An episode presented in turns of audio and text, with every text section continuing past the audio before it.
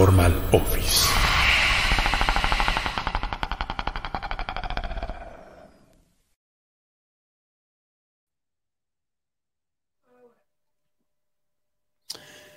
Hola, buenas noches, ¿cómo están? Bienvenidos sean todos ustedes. Vamos a bajarle un poquito a este micro, como lo, escucho un poquito raro. A ver, bueno, bueno, bueno. No, sí, súbelo, súbelo más, yo creo que es el audífono. Ok, buenas noches, bienvenidos a su podcast de terror Omar Cruz. Estamos muy contentos porque ya es el número 22, el podcast número 22. Eh, y va de menos a más, ¿eh? Y no solamente en el número, en la cuenta, también en la intensidad de las llamadas, de las experiencias, en la intensidad, en la intensidad de sus relatos. Y ayer tuvimos un tema un poquito fuerte llamado reencarnación, en el cual, bueno, pues tuvimos la fortuna de que nos llamara una seguidora de la familia Sin Miedo llamada Aurora. Y de verdad que fue algo que nos abrió un poquito los ojos, o mucho, a muchos de nosotros. Y algunas cosas que no sabíamos también fueron develadas. Entonces, la realidad es que estuvo buenísimo. La gente que estaba ayer lo disfrutó mucho, realmente, y estamos muy contentos de que la podamos tener de nuevo. Hoy tenemos, eh, no tenemos un tema como tal, no, no tenemos un tema como tal, pero les voy a contar una historia en lo que se van uniendo los demás. Eh, ¿Sabemos el nombre de la persona que nos mandó esta historia? Anónimo. Ok. Eh, voy, a, voy a iniciar con esto. Eh, quiero contar algo que me pasó. Yo soy una persona que no creía en esto de la reencarnación por ser apegada a la ciencia. Cuando mi hijo tenía tres años, un día estábamos en la sala de la casa y yo me quedé pensativa, preocupada por algunas cosas que tenía en mente. Y él se acercó y me abrazó y me dijo, no estés triste, no quiero que llores. ¿Recuerdas cuando vivíamos en la casa vieja, esa donde tú llorabas mucho? Me prometiste que cuando viviéramos en otra casa bonita como esta, ya no ibas a llorar. Y también estaríamos juntos. Yo curiosa le pregunté sobre esta casa y me la describió. Una casa de madera en un lugar solitario donde él y yo llorábamos mucho. Como la semana fuimos a un mercado que no conocíamos ninguno de los dos. Y él volteó al techo y me dijo, ¿dónde está la torre azul donde me caí? Y me morí. Yo lo volteé a ver y le pedí que me repitiera lo que acababa de decir. Y me dijo, ¿no te acuerdas que de allí me caí y me morí? Entonces busqué en el techo y sí, el mercado tiene un respirador y un ducto de ventilación azul. Un niño de tres años y que te cuente o que te diga esto, bueno, pues sí es un poquito, un poquito fuerte y, y, probablemente hasta puedes entrar en un shock, en un trauma al saber que tu hijo te está contando una vida pasada, no la, no la actual. Pero bueno, muy buena tu experiencia. Lástima que no quiso decirnos quién es, pero se queda así anónima. Muchísimas gracias. Manden sus historias. Ya saben ustedes que nosotros las vamos a contar y también las que nos han dicho de forma personal son las que todas las noches escuchan ustedes en este podcast de terror. Dice, ¿podré marcar y contar mi sueño? Dice José Mateo. Claro que sí, en un rato más estarán abiertas las, este, líneas para que ustedes puedan, puedan llamar. Vámonos con la primera historia. Muchas gracias eh, a todos los que están llegando. Tenemos estrellas y donaciones abiertas. Así es que si gustan ustedes cooperar con algo, deshacerse de algo, les agradecemos mucho. También compartan esta transmisión para que llegue a más gente. La de ayer estuvo muy, pero muy buena. Eh, muchísimas gracias todos los que van llegando. A Luz Vega, que anda por aquí. De este lado tengo a Marvin Flores. Buenas noches, Omar y señora Magda y familia sin miedo. Muchas gracias por estar aquí. Muchas, muchas gracias. Acá también tengo a Esther Ríos. Hola, buenas noches. Génesis Martínez. Hola, buenas noches. Violeta Mafra. Hola, buenas noches, familia sin miedo. Buenísimo el tema de ayer y el testimonio, caray, genial, Omar. Muy bueno. A Vivi dice, ¿a dónde les puedo mandar? Las puedo mandar. Ahorita va a aparecer el número en pantalla para que ustedes puedan mandar sus historias. Saludos hasta Chicago, Rocío Espinosa, Yadi Bar. Buenas noches. Saludos hasta Costa Rica, señor Jorge Luis, ¿cómo estás? O joven Jorge Luis. Luz Elena Salas, ¿cómo estás? Muy bueno el tema de ayer. Buenísimo. Creo que todos concordamos en que es uno de los mejores podcasts que ha habido en Sin Miedo. Dayana dice, compartido Omar, muchas gracias. Costuras y confecciones, hola. Eh, Avivi dice, saludos desde Argentina. Saludos Omar, dice Lili Moreno. Muchísimas gracias. Hay que esperar un poquito a que empiece a llegar más familias sin miedo. Acuérdense que YouTube y Facebook les va avisando. Entonces, a menos que seamos unos 200, 300, bueno, 200 ya somos, pero 300 en YouTube y en Facebook, la verdad, no sé cuántos somos, pero en Facebook ahorita ha estado bajo esta página porque es nueva. Es, es nueva. Eh, dice Marvin, buenas noches para los que van llegando. Compartan por favor la transmisión Familia Sin Miedo y disfruten de las buenas historias. Muchas gracias. Saludos, arquitecto Mesa, hasta Zapopan. Adán Reyes, saludos. Este, te, mandamos saludos, hermano. Eh, también por acá anda Tabasco, presente con. Ah, se me perdió, se movió. Bueno, saludos a Tabasco. Eh, saludos, Omar y Magda, me encantan. Soy súper fan, Cristina Butanda. Muchísimas gracias, Cristina. Chelita Torres, ¿cómo estás? Eh, Mariana Ramírez dice: Hola, Omar y Magda, saludos desde Phoenix, Arizona. Bendiciones para todos. Dice: Hola, Omar, saludos desde Interlomas, Joana. Saludos desde Sonora, Cristian. Saludos, Omar. Angie Hernández dice: eh, saludos, Omar y Magda. Ana María Escobedo. Saludos hasta Argentina, Bernarda. Saludos hasta Villahermosa, Nigan, 1999. Eh, Híjole, ya, ya se juntaron muchísimos. Saludos hasta Colombia, Medellín, Liliana Andrea. Buenos Aires, Norma Rossi. Eh, Uruguay, Jacqueline García también. Camargo, Chihuahua, Zaira. Y Minatitlán, Veracruz, Edwin Iván. Eh, dice José Mateo, uno de los mejores, sin duda algo nuevo que ningún investigador paranormal ha hecho, hacernos sentir miedo a través de historias, aparte del señor Juan Ramón Sáenz. Oh, es que estás hablando del, de un señor.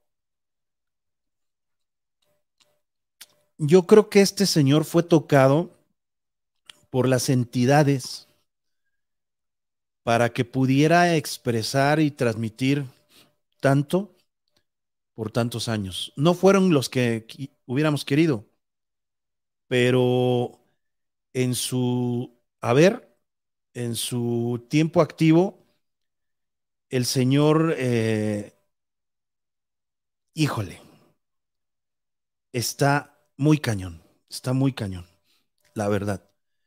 No, yo no, yo no he conocido a nadie. Ahorita está la mano peluda, de hecho, no sé si ahorita, ahorita está o empieza a las 10 pero realmente, y les voy a hablar así directo, es que me está jalando los pelitos mi, mi este, mis cabellitos, me está jalando esto, no sé por qué, creo que me lo puse al revés. Eh, les voy a hablar algo. El señor Juan Ramón Sáenz empieza como, pues, un segundo. Eh, no, no, él no era el titular del programa. el, titular del programa le dice a Juan Ramón Sáenz, ¿sabes qué? Eh, yo te veo que tienes algo y aparte a mí toda la vida me ha gustado eh, más la producción, estar detrás, no me gusta estar tanto al micrófono. Y yo veo que tú tienes algo, porque has estado poniendo algunos temas y la realidad es que la gente se identifica mucho contigo. Entonces empieza Juan Ramón Sáenz y al primer año ya era un boom. Ya, ya estaba muy por encima de todas las estaciones de radio y de todos los programas de 10 a 12 de la noche. De cualquier programa que tú pusieras a las 10 de la noche, no tenía ni la cuarta parte del rating, cualquiera. Y estoy, hablando de noticias, estoy hablando de chismes, lo que podría ser farándula nocturna, eh, médicos, programas médicos de salud, todo ese tipo de cosas. Hasta musicales. O sea, el señor Juan Ramón Sáenz prefería a la gente mexicana escuchar a Juan Ramón Sáenz que escuchar la música de moda de 10 a 12 de la noche. O sea, eso es eh, realmente impresionante. Tenía mayor rating en radio que cualquiera de las telenovelas que estaban compitiendo por ahí en el rating, aunque sean las telenovelas de la tarde noche. En radio. O sea, a Juan Ramón Sáenz lo escuchaban millones de personas. Imagínate que te escuchen millones de personas. Él tenía una audiencia tranquilamente de 6, 8 millones, 10 millones de personas por noche. Imagínense lo que dejaba la publicidad de ese programa. Los sponsors, que en ese tiempo pues, no se le llamaban así. Imagínense si hoy Juan Ramón Sáenz estuviera vivo y a las 10 de la noche empezara con su programa y 10 millones, 12 millones, 15 millones de personas sintonizaran o vieran a Juan Ramón Sáenz en una transmisión en vivo al día de hoy que supongamos que no, no falleció, que estaría padrísimo, sería un regalo fantástico para todos los que somos investigadores de este tema. Y que se, se conectara y al primer minuto él ya lo estuvieran viendo un millón, dos millones de personas. Porque así era la realidad en la radio. De hecho, el programa antes de Juan Ramón Sáenz empezaba a tener audiencia desde 10 minutos antes, 15 minutos antes, subía su audiencia cañoncísimo, porque la gente ya tenía sintonizada la estación de radio, Radio Fórmula, para escuchar a Juan Ramón Sáenz. Y yo les voy a decir algo. Yo les agradezco en, en, muchísimo mensajes. Hoy estuvimos llenos de mensajes. Toda esta semana hemos estado llenos de mensajes. Pero con lo que pasó ayer de la reencarnación y de la llamada tan impactante que tuvimos, hoy estuvimos inundados de mensajes. A pesar y aparte de que estamos en el VIP, que tenemos también cañón, subió el estatus de los mensajes. Acuérdense que tenemos ya abierto las, las este, inscripciones para el VIP, los ingresos para el día sábado. Cinco lo pueden pagar desde ahorita, desde mañana, desde a la hora que ustedes gusten. Nada más manden informes. Bueno, este señor, muchos de ustedes me dicen, es que a mí me gusta escucharte. Yo veo el, podcast, explores o, o hagas podcast porque me gusta verte, me gusta escucharte. Yo, Omar Cruz, que tengo una popularidad así, de este tamaño, en comparación a la popularidad de un tamaño de un edificio que tenía el señor Juan Ramón Sáenz. Él era la figura pública más importante en esos tiempos. Sale en la calle, se volvía loca la gente. Dicen que cuando salía de la producción que tenía que hacer algo, no sé, que se le ocurría algo a Mares, a profesor Mares o Paz, o a la misma producción de Radio Fórmula, y veían las camionetas de Radio Fórmula. Es más, hay, hay este, experiencias, testimonios de la gente de Radio Fórmula, porque había unas camionetas que tenían, pues para publicidad ponían la mano peluda, pero no era que fuera adentro Juan Ramón Sáez, sino que, bueno, las camionetas utilitarias de Radio Fórmula, que eran varias, bastantes, en algunas les ponían la publicidad de un programa, de noticias, de otro programa, y unas traían la publicidad de Radio Fórmula, la mano peluda, de la mano peluda. Bueno, decían que les tenían que quitar mejor esas calcomanías porque si se paraba la camioneta en algún lugar, la gente pensaba que estaba Juan Ramón Sáenz adentro y empezaban a rodear las camionetas. Entonces optaron por quitar a Juan Ramón Sáenz. O sea, Juan Ramón Sáenz era la estrella, el VIP, el máster, el paddock de, de Radio Fórmula y de toda la radio en México. Entonces es, el señor es, es o fue si existe una reencarnación, a lo mejor ya anda chambeando otra vez por ahí. Eh, un, yo creo hasta el día de hoy, está entre los, no creo que ni entre los cinco, entre los tres locutores de radio más importantes que ha tenido México en toda la historia. Y hasta hoy, y después de Juan Ramón Sáenz, Jamás ningún programa, a menos que haya algún caso especial, algún desastre natural o alguna noticia muy especial, noticias preferentemente porque ni siquiera en espectáculos, ni nada, ni chisme, ni nada, es el programa y que ha tenido más audiencia a lo largo de la historia de la, de la, radio en México. Entonces, bueno, ¿de qué falleció? Híjole, él falleció muy joven, falleció de hecho más joven que yo. La verdad, yo les voy a ser sincero. Juan Ramón Sáenz tuvo, yo tengo personalmente dos hipótesis de su fallecimiento. Una es el señor Josué Velázquez, que probablemente lo intercambió en esa noche, en ese lugar muy muy apartado de la civilización y muy secreto, donde tenía que estar el señor Josué Velázquez para entregarse, para morir.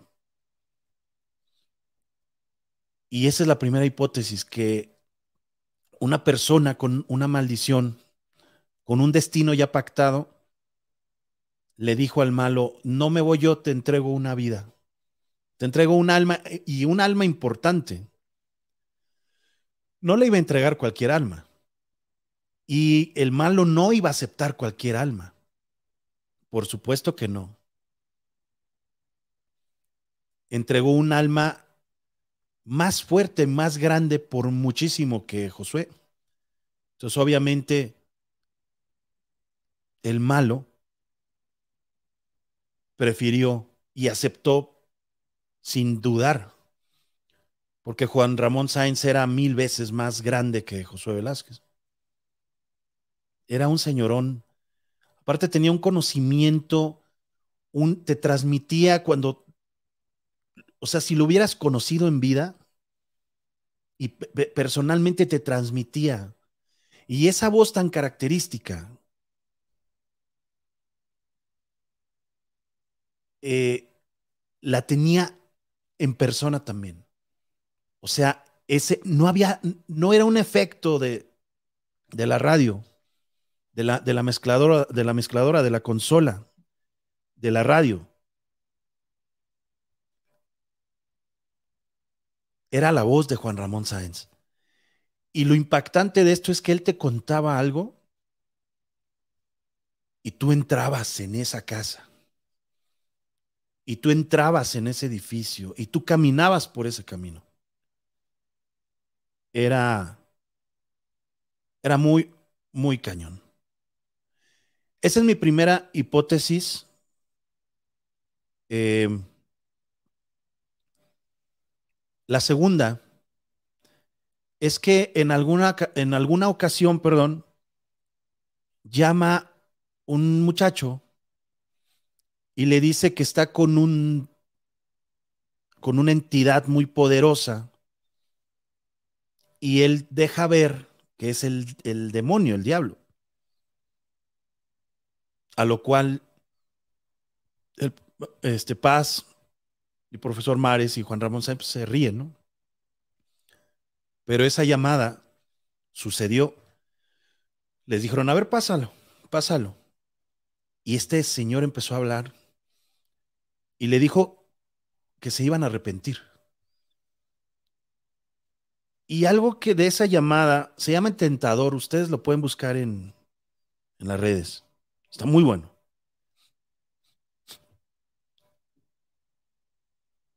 El demonio distingue entre varones y no varones. O sea, él no les llama mujeres. Los demonios son tan despectivos con la raza humana que le dicen varón y no varón. No les dicen mujer. Y al varón es el hombre. Y este señor, el tentador, todo el tiempo estuvo diciéndoles varón. No varón. No es así. Yo soy el que soy. Y te vas a arrepentir. Nos vamos a mirar. Nos vamos a encontrar. Y cuando estemos de frente, no vas a, no vas a decir lo mismo que estás diciendo ahorita. Te vas a arrepentir, varón.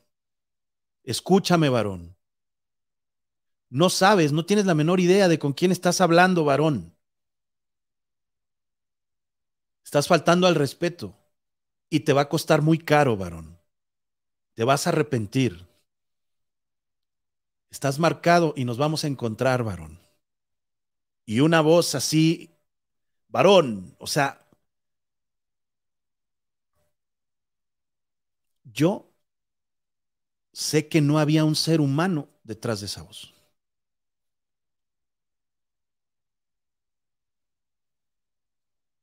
Allí estaba hablando alguien con poder, alguien con potestad.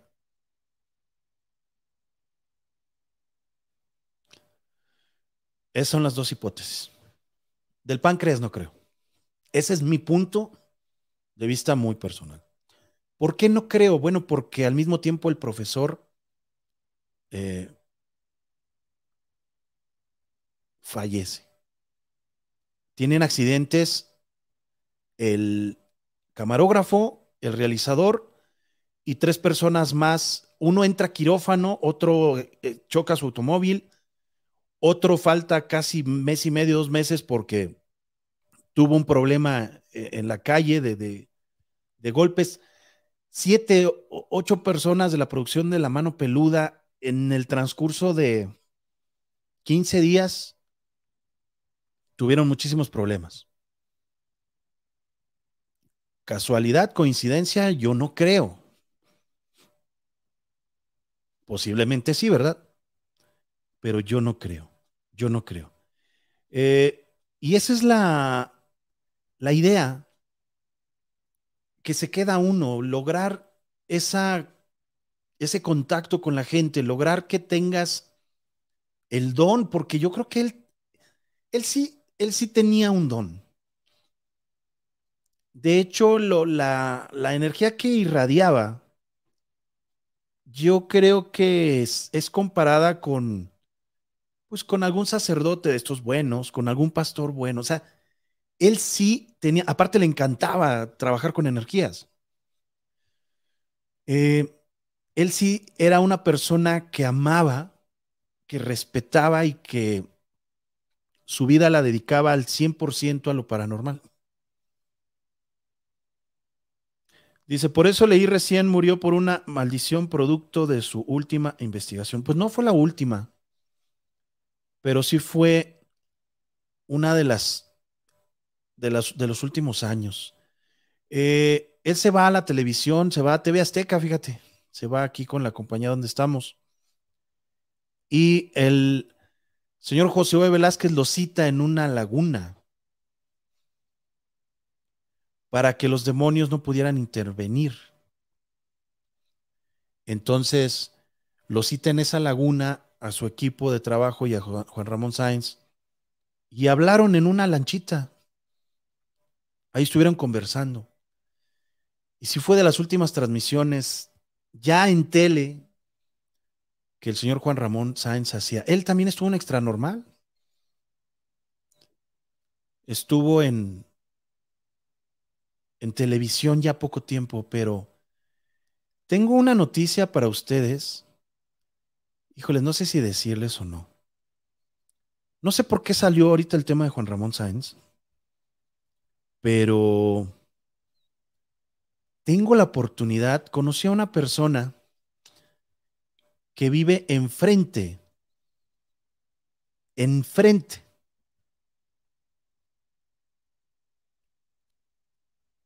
de un compañero muy cercano que ustedes escucharon con Juan Ramón Sáenz en muchísimos programas. Y hablé con él cuando fui a la casa Mijangos en Querétaro. Esta persona vive en Querétaro. Y ahora que cambié el celular, hace como una semana encontré ese, ese contacto. Entonces, les prometo que mañana muy temprano, bueno, mañana por la mañana, voy a llamarle y voy a decirle que si busque a esta persona para que me nos pueda dar una entrevista y nos pueda contar cómo era la vida al lado de Juan Ramón Sáenz. Uno de sus amigos, una persona que estuvo con él por años, probablemente lo tengamos en el podcast. A lo mejor vía remota o no sé, pero yo creo que, que él nos va a decir muchísimas cosas que nos van a dejar impactados y que nos van a llenar el corazón y el alma y la mente y los oídos de escuchar experiencias que no sepamos, porque él, malamente, ellos ya son más desconocidos en esta época del TikTok, en esta época de Facebook, de YouTube, en esta época de, las figuras públicas, de los influencers. Ellos ya no fueron influencers, ellos fueron periodistas, ellos fueron eh, locutores y conductores de verdad. Eh, todos ellos estudiaron, todos ellos o eran sacerdotes, o eran investigadores, o eran escépticos, pero escépticos, no los escépticos de hoy, haters. Escépticos que sí, mira, se chutaban esto para decirte, mira, aquí estás mal. Y estás mal por esto, mira. Porque no ocurrió en Nueva York, ocurrió en Massachusetts y aquí está. No los de hoy que lo saben todo y, ah, eso, eso es fake. Ah, sí, ve. Salte a las 12 de la noche, gástate 100 mil pesos, 50 mil pesos al mes para que critiques nuestro trabajo. Primero sea investigador y explorador para después criticar. En mi, en mi, en mi target personal. No puedes ser un crítico si no eres. Un médico critica a otro médico pero un, una persona que no estudió la primaria, pues no puedes criticar a un médico porque no sabes, no porque sea despectivo. Estas personas de las que les comento, que no les voy a decir ahorita el nombre, pero bueno, ustedes ya lo dedujeron. Si uno, si dos no están y dos sí están, probablemente ya sepan de quién estoy hablando. Eh, estas personas preparaban temas por semanas y no había Google. No había un, una facilidad de poner ahorita quién fue tal y va. No, no, no. Era otra onda muy cañona. Ojalá que regresara a la radio en algún momento. Y ahí está la mano peluda, pero, pero ya, ya no es la mano peluda. Ya no es el lado oculto de la sonrisa. El lado oscuro el lado tétrico de la sonrisa. Ya no es.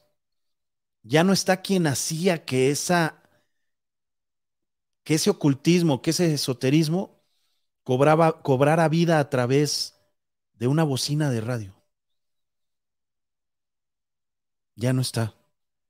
Pero bien entendido lo tuvo el profesor Mares, bien entendido lo tuvo Juan Ramón Sáenz. Que en la vida también hay que tener cuidado contra quién nos enfrentamos. Hay que investigar al enemigo un poquito más antes de pensar que tu enemigo es pequeño. Dicen que no hay enemigo pequeño. Y yo creo que ahí entra muy bien este dicho. Y esperemos que algún día, no sé, renazca el señor Juan Ramón Sáenz o llegue alguien que tenga la misma energía que tenía Juan Ramón Sáenz y nos vuelva a dar esas noches como Juan Ramón Sáenz lo hacía. Estaría padrísimo. Yo de, verdad me haría fans de, de 10 a 12 volver a escuchar a alguien que tuviera que decir o que, o que dijera las cosas como las decía el Juan Ramón, cuando las decía Juan Ramón Sáenz, estaría padrísimo. Pero bueno, no creo que vuelva a existir una persona como el señor Juan Ramón Sáenz, que en paz descanse y que ojalá Juan Ramón ya haya renacido y que todavía en esta vida nos toque verte. Porque yo sé que si tú renaces, vas a volver a hacer lo mismo. Tú estás destinado, de, yo creo que todas tus vidas están destinadas a lo paranormal. De verdad. Eh, muchas gracias a todos los que están llegando. Muchísimas gracias. Muchas, muchas gracias. Dice, buenas noches, señor. Sin miedo, Omar Cruz. Saludos desde Dallas, Texas. Siempre el mejor. Muchas gracias, Alma. Y hablando del mejor, ¿eh? estamos hablando del mejor. Del mejor, del mejor. No, tremendo el señor. Eh, busquen el tentador si, si gustan para que se espanten. Seremos menos pero fieles. Sabemos que vas a llegar a muchos seguidores. Sos el mejor hoy por hoy, Omar. Gabriel, Gabriel ¿cómo estás? Estoy en la 4, ¿ah? Ahí avísenme cuando, cuando este, me cambie de cámara sin, sin querer. Eh, Sohat dice, el señor Juan Ramón era un ser de luz enorme, que en paz descanse. Era un, era un super ser de luz. Laura Liz dice, Omar, si ofrecieron su alma, entonces él se encuentra con el malo.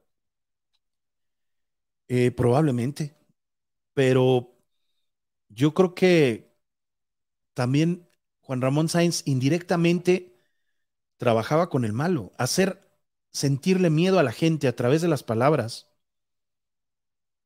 También a eso, eso yo creo que le gusta a, los demonios, les gusta a las entidades.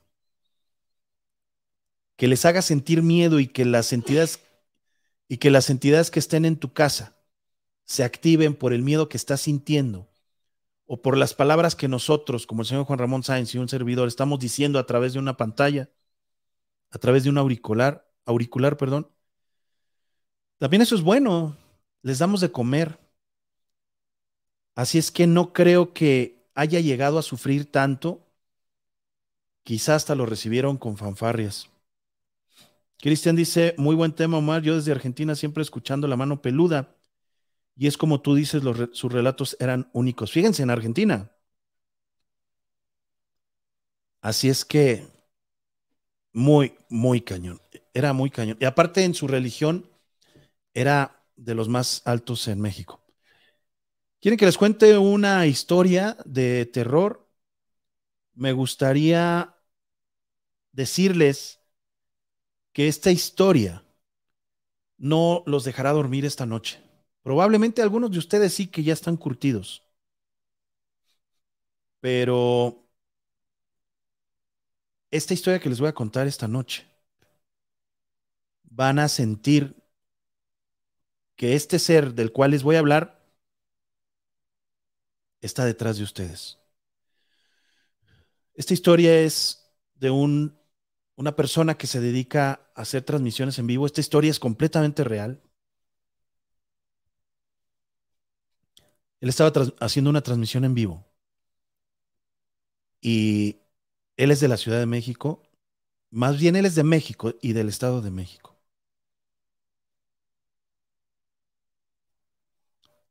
En una transmisión hace aproximadamente unos dos años, él cuenta que tenía muy poquitos espectadores. De hecho, él no es conocido en los medios, pero que empezó a tener un problema muy fuerte con un hater que estaba en ese momento diciéndoles cosas acerca de dañarlo y de dañar a su familia.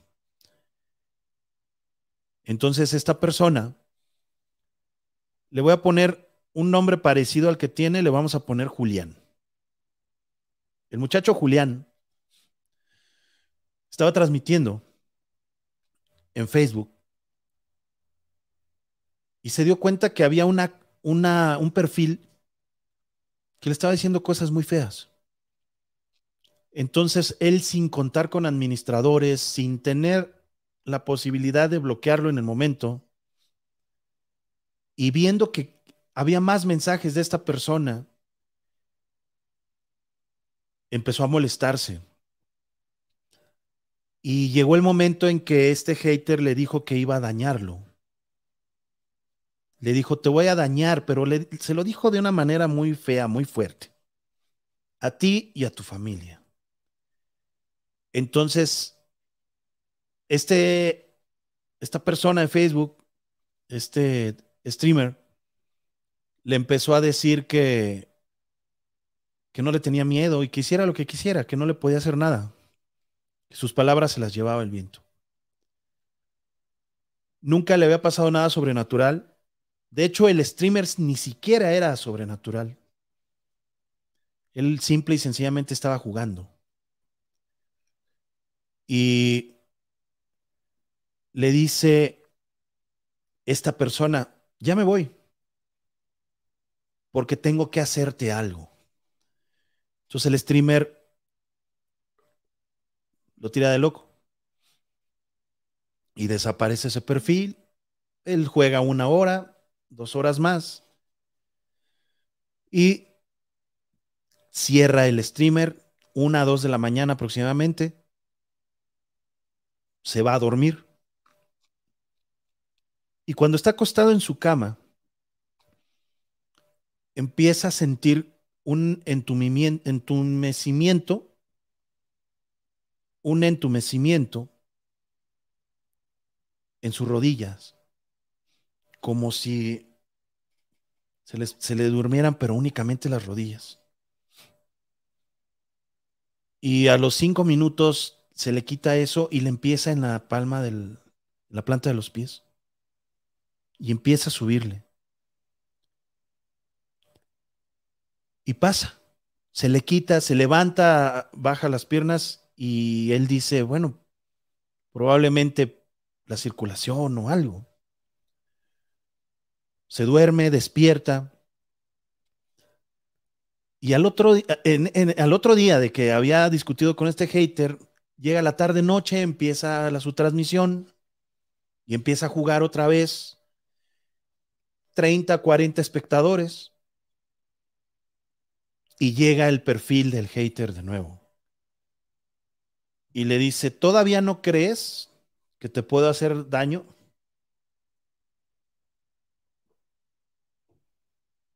Y él le dice, ya vete, vete, no estés molestando, no tienes por qué estar molestando. Y le dice, ¿qué te pareció ayer lo de tus piernas? ¿Te gustó? Dice este amigo, Julián,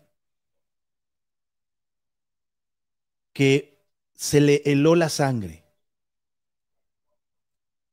que sintió que había sido invadido en su privacidad dijo, ¿qué ocurrió? O sea, ¿qué demonios está pasando? Le entró un miedo, un pánico y le dijo en la transmisión, no, no me gustó, ya no quiero problemas, no, si te hice algo, disculpa, me dijo, no, ya no. No va por ahí. Ya empezaste el pleito, o bueno, ahora te aguantas. Y se desconectó. Se desapareció ese perfil, ya no comentó nada. Como los 10 minutos, está jugando, pero él ya súper nervioso. Y de la nada empieza a entumirse sus, sus dedos y no puede jugar y empieza a perder. Y dice, no sé qué está pasando, pero no puedo agarrar el control bien, me, me está costando mucho trabajo. Pero él, él ya sabía, ya, ya, ya sabía de dónde venía ese golpe. Y cierra la transmisión con mucho miedo y dice, de verdad me puse a rezar. Pero hay veces que ni los rezos te salvan. Ya se había echado encima a una persona que tenía, bueno, pues esta facilidad para poder hacer el mal a distancia. No sabemos de qué religión procesaba, si era de alguna secta satánica, si era, no sé, algún brujo. No sabemos quién era. Ni él sabe quién era. Hasta ese momento. Entonces, termina de rezar, llora, cañón, y él vivía con un rooming. Y le dice el rooming, ¿qué pasó? ¿Qué tienes? Le dice, pues esto pasó y realmente tengo muchísimo miedo. Y cuando están platicando y él está diciendo, tengo mucho miedo de lo que pase, vasos que tenía en la cocina y platos que tenían que eran de ambos, se empiezan a caer y se empiezan a romper. Entonces él brinca, él, él, imagínense, ya estás en un trauma, te están haciendo un trabajo fuertísimo. Entonces llega corriendo los dos a la cocina y ven que siguen cayendo, como si de adentro alguien los estuviera empujando.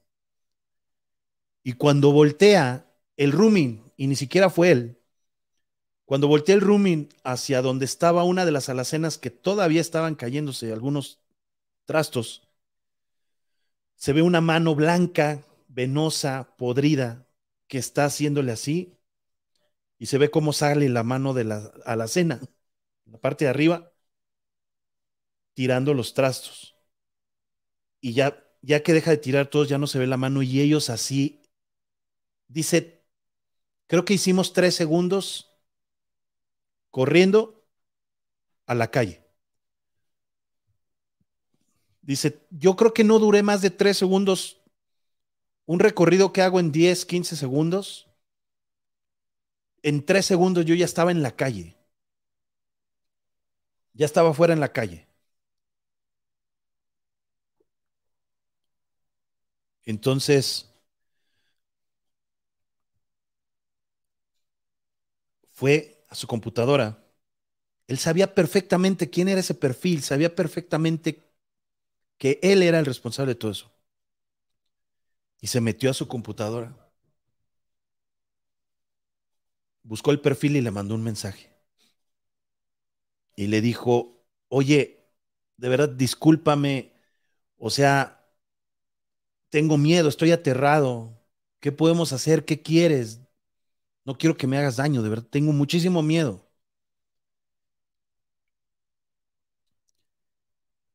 Y le respondió este, este, esta persona. Pero a Julián no le gustó cómo le respondió. Porque él estaba hablando, él estaba chateando con esta persona. Y esta persona le estaba contestando atrás de él. Le dijo, no hay vuelta de hoja. Te dije que te ibas a arrepentir. Y él escuchaba la voz. Y él dice que escribió, perdóname, perdóname, perdóname, perdóname. Pero no podía voltear para atrás. No podía voltear de, del, shock, en el que estaba se quedó así paralizado y esa cosa la escuchaba, a esa persona la escuchaba. Fue cuando escuchó por primera vez su voz. Le dijo, te dije que te ibas a arrepentir. Y él seguía poniendo perdón, perdón, perdón. Dice, fue lo único que yo pude poner. No pude poner otra palabra. Llenó de perdón el chat. En algún momento sintió él la soltura y volteó y ya no estaba nada. Ya no había nadie. Y ahí empieza este calvario que duró cerca de 15 días, 17 días.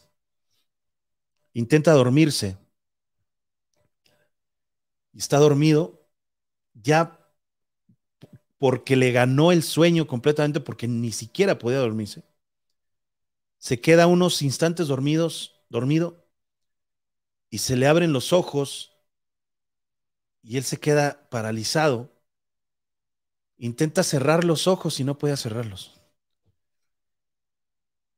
Fue tanto el tiempo que el dolor era, ya, dice, era un dolor insoportable que tenía yo en mi, en mi ojo, al no estar lubricado con ese lagrimal, que le tuve que, le grité, al, es más, ni siquiera le grité al rooming, grité, ayúdenme, o sea, ya no puedo. Yo me los intentaba cerrar y no podía cerrarme los ojos. Cuando el Rumin entra corriendo al cuarto, él puede cerrar los ojos. Que tienes, ¿qué tienes? Es que no puede cerrar los ojos. Dice, a ver, a ver, prende la luz, lo ve. Dice, oye, tienes derrames horribles. Es que no podía cerrar los ojos. Tengo un rato sin poder cerrar los ojos. Y este, este Rumi le dice, oye, ya, ya, ya recogí todo lo que se cayó. ¿Qué hacemos? de verdad tenemos que ir a buscar a alguien, tenemos que ir a una iglesia, tenemos que, ir a hacer algo.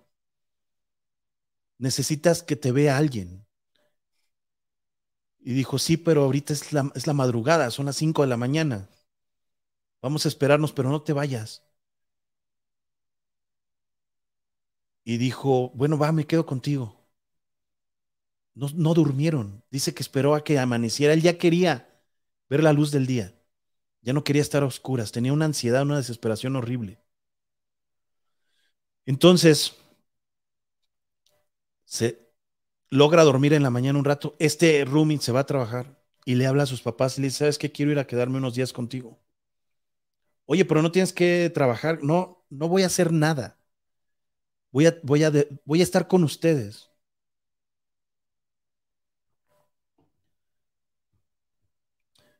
Y él dice en su historia, cuando nos las cuenta, que pensó que al estar con su familia, con sus hermanos, con sus papás, iba a cambiar las cosas, se iban a sentir seguro. Cuando él pasa la primera noche sin transmitir, pasa la primera noche en la casa de sus papás, muy cerca de allí de donde, de este, de donde estaba, de donde él transmitía, no estaba lejos, cinco o diez minutos en carro, eh, empieza a sentir tranquilidad y dice, ya, ya pasó. La familia siempre es lo que, lo que nos, pues nos protege, ¿no? Ese núcleo familiar siempre, siempre hay, hay poder, ¿no? Hay espiritualidad. Te sientes seguro, llegaste a puerto seguro cena con sus papás, muy, muy padre, cena con sus hermanos, y le dicen, oye, te vas a quedar en, ya no, ya no tenemos tu recámara, ya, ya tu hermano, el que, el que seguía, pero ¿qué quieres que se quede con el, el otro hermano, con su otro hermano? Y tú te quedas allí, o que no, no, no, que se quede conmigo, no hay problema. De veras, no vas a dormir bien, pues no es una cama grande ni nada, no, no hay problema.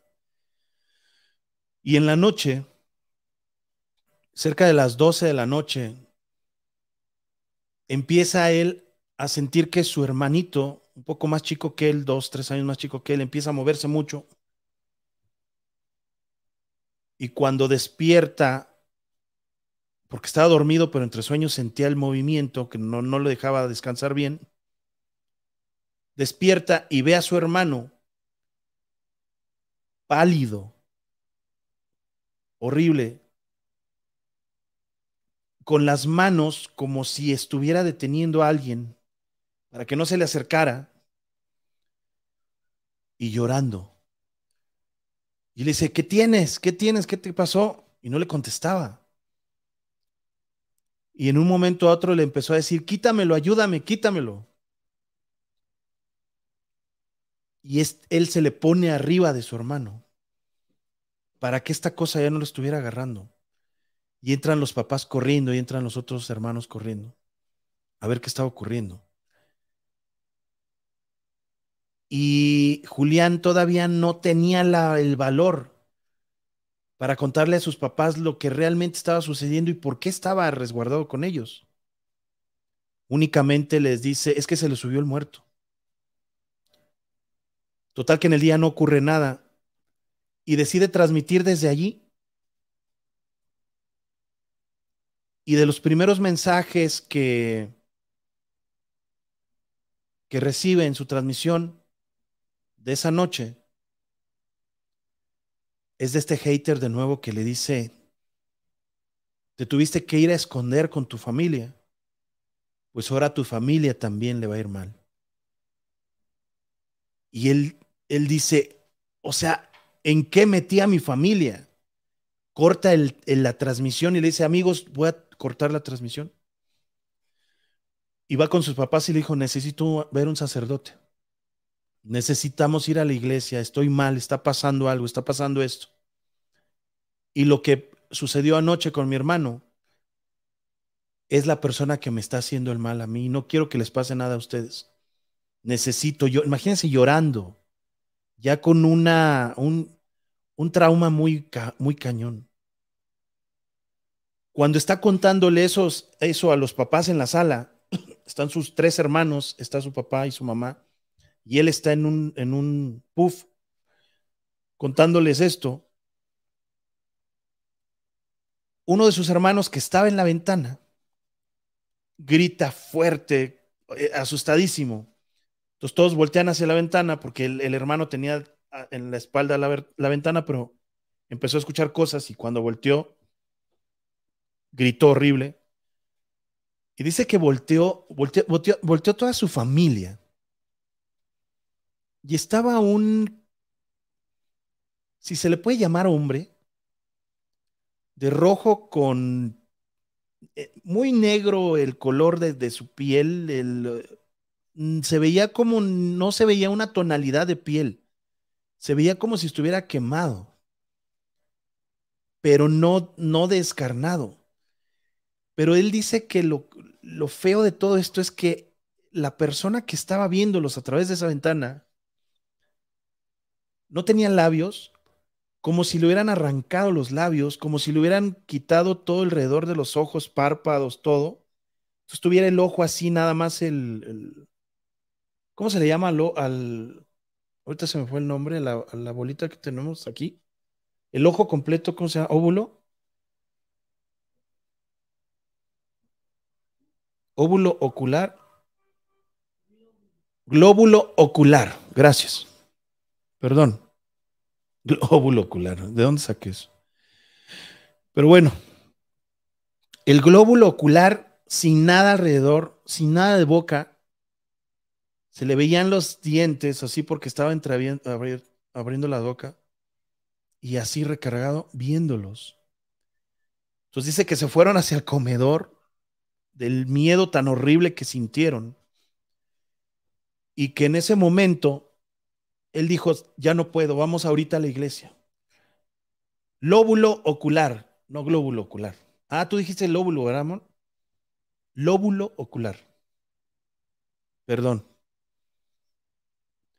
Entonces, gracias, este Raúl Galván. Entonces, él dijo, Julián dijo, ¿saben qué? Hay que buscar al Padre. Y ahí van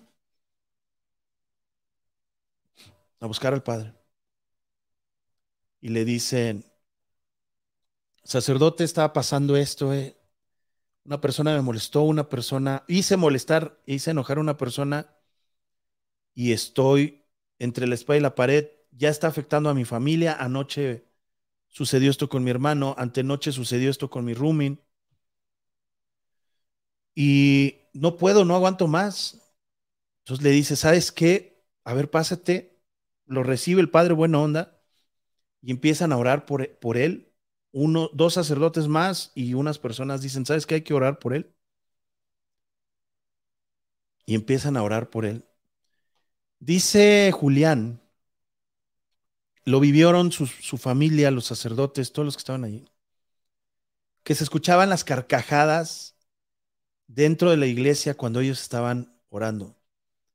Que la primera que escucharon se le hizo raro, pensó que alguien se había reído de ellos. No había nadie alrededor más que ellos. Y le empezó a dar mucho miedo cuando el sacerdote les dijo, no volteen, es el, es el enemigo, es el maligno que trata de parar nuestro rezo.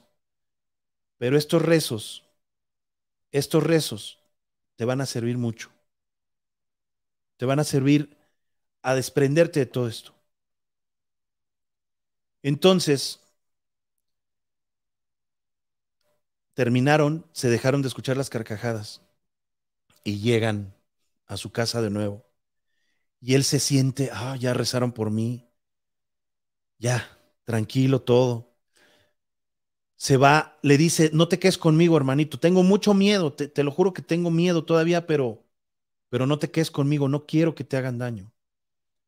De hecho, él quería regresarse a su casa, no quería quedarse allí para no poner en riesgo a su familia. Y apenas está quedándose dormido cuando escucha una voz que le dice, me das risa, me das lástima. ¿Tú crees que con un rezo me voy a ir yo? ¿Tú crees que yendo a visitar a tu de groserías horrible a tu padre, casi así, con su falda larga, con su vestido largo, o sea, ofendiendo a los sacerdotes bien cañón? Grupo de niñitas y dice que unas palabras en el cuarto y que él no podía moverse y nada más estaba viendo de frente un espejo que tenía la, la, cama, la, él estaba en la cama y un espejo que tenía frente, el closet o el, ropero, la, no sé, algo, había un espejo enfrente que él podía reflejarse. Y él no podía ver nada. Pero sí dice que el espejo lo veía todo negro, que no podía reflejarse, que algo había ocurrido que en ese momento no lo pensó porque estaba con el miedo de que este le estaba dando el mensaje, ¿no? Le estaba diciendo que no iban a poder salvarlo nada. Pero no podía verse a través del espejo. Pero él ya después de esa experiencia ya recapacitó y, y dijo, ¿por qué no me podía ver en el espejo?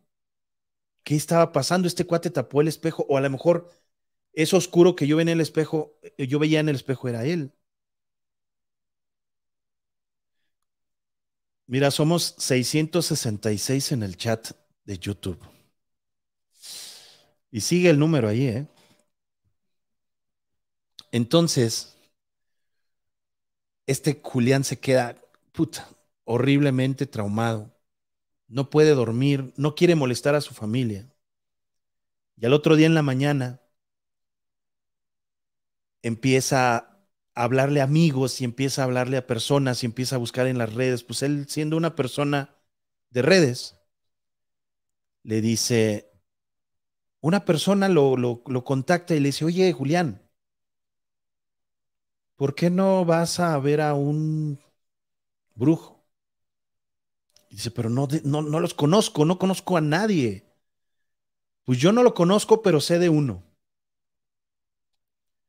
Y está un poco lejos, pero probablemente te pueda ayudar. Y Julián dice, sí. Aparte, Julián ganaba bien. Es gamer, hasta la fecha es gamer. Entonces le dice Julián, sí, llévame. No, bueno, yo te voy a dar la dirección porque sí me da un poquito de cositas, me da miedo, nunca he ido con... No seas malo, llévame. No tengo ni tengo miedo hasta de manejar, que me haga algo este cuate manejando. Y le dice, bueno, va, órale, voy por ti. Y ahí van en el carro una hora, hora y media manejando a donde vivía el brujo. Y dice Julián que en cuanto tocaron la puerta, empezó a ladrar un perro, pero que se oyó un perro como si no tuviera la fuerza para ladrar eh, fuerte.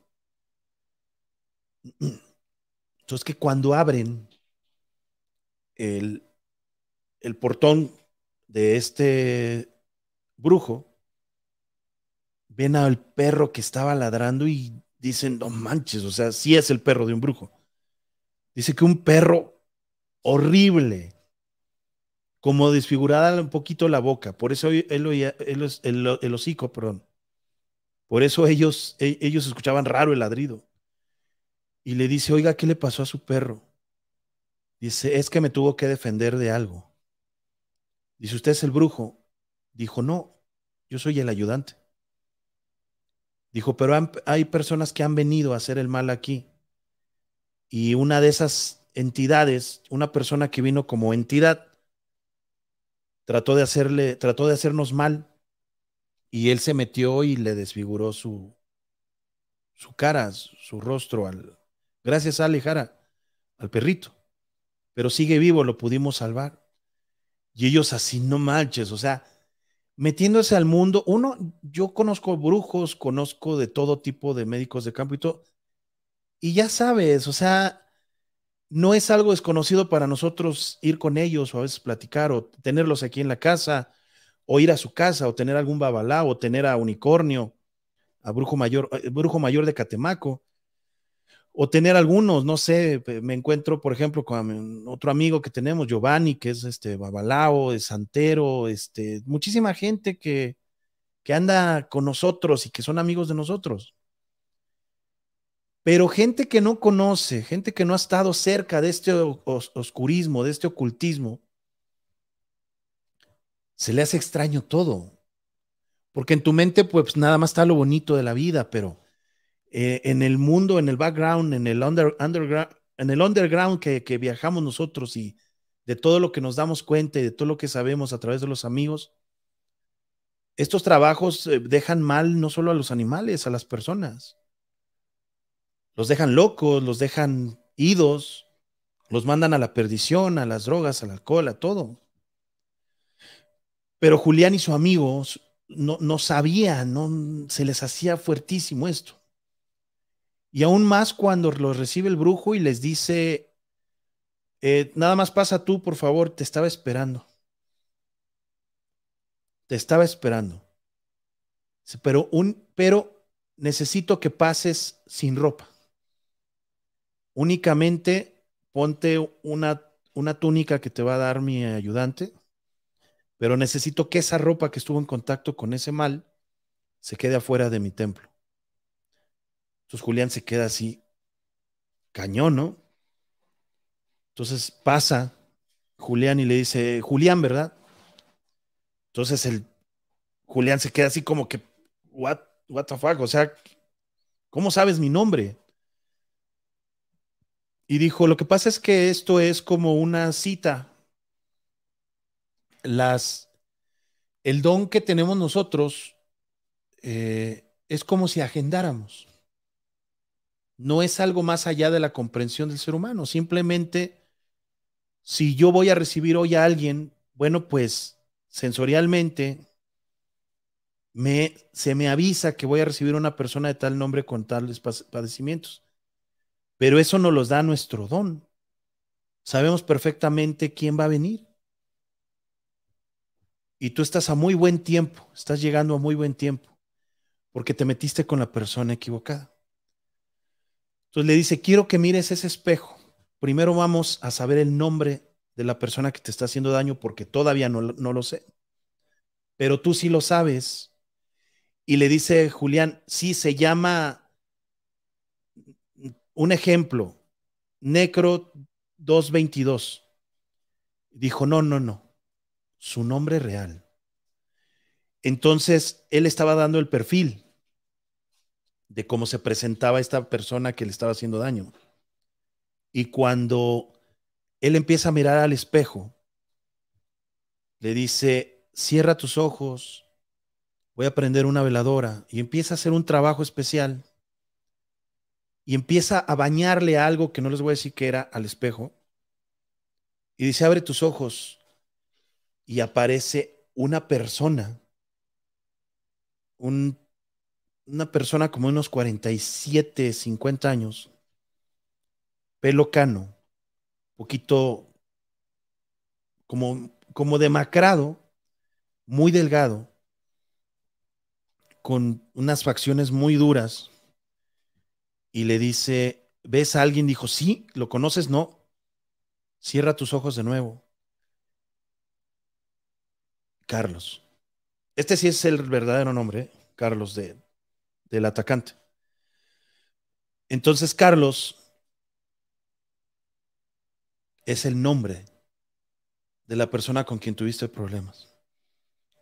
Dice, es que yo realmente ni siquiera, ni siquiera fueron problemas directos. O sea, fue a través de una pantalla, fue, yo estaba jugando y yo le contestaba cuando veía el mensaje, oye, que tú, ah, sí, tú también. No, a mí no me haces nada. O sea, dice, fue una, la pelea más tonta de mi vida y es la que me está costando que ahora no esté durmiendo y que esté mal y que esté aquí con usted. Y le dice, no te preocupes, si vamos a tener que regresarle el mal a Carlos, a Carlos o tener que contenerlo, lo vamos a hacer. Pero necesito mucho de tu trabajo. Que tú trabajes. Yo no voy a hacer el trabajo porque tú tienes que hacerlo. Entonces le dice, ¿te acuerdas de la figura de Carlos? Sí, sí, claro, nunca la voy a olvidar. Dibújala. Dibújala en esta hoja. Y empieza a dibujarla. Obviamente no era dibujante, le sale horrible, ¿no? Y dice, asombrosamente, la ve el brujo y le hace así. Y toma de la misma líquido rojo que le había untado al, al espejo lo toma de una, un envase que tenía, un, dice que un envase de barro muy antiguo, y le hace así, y empieza a hacerlo así, y le dice, es él.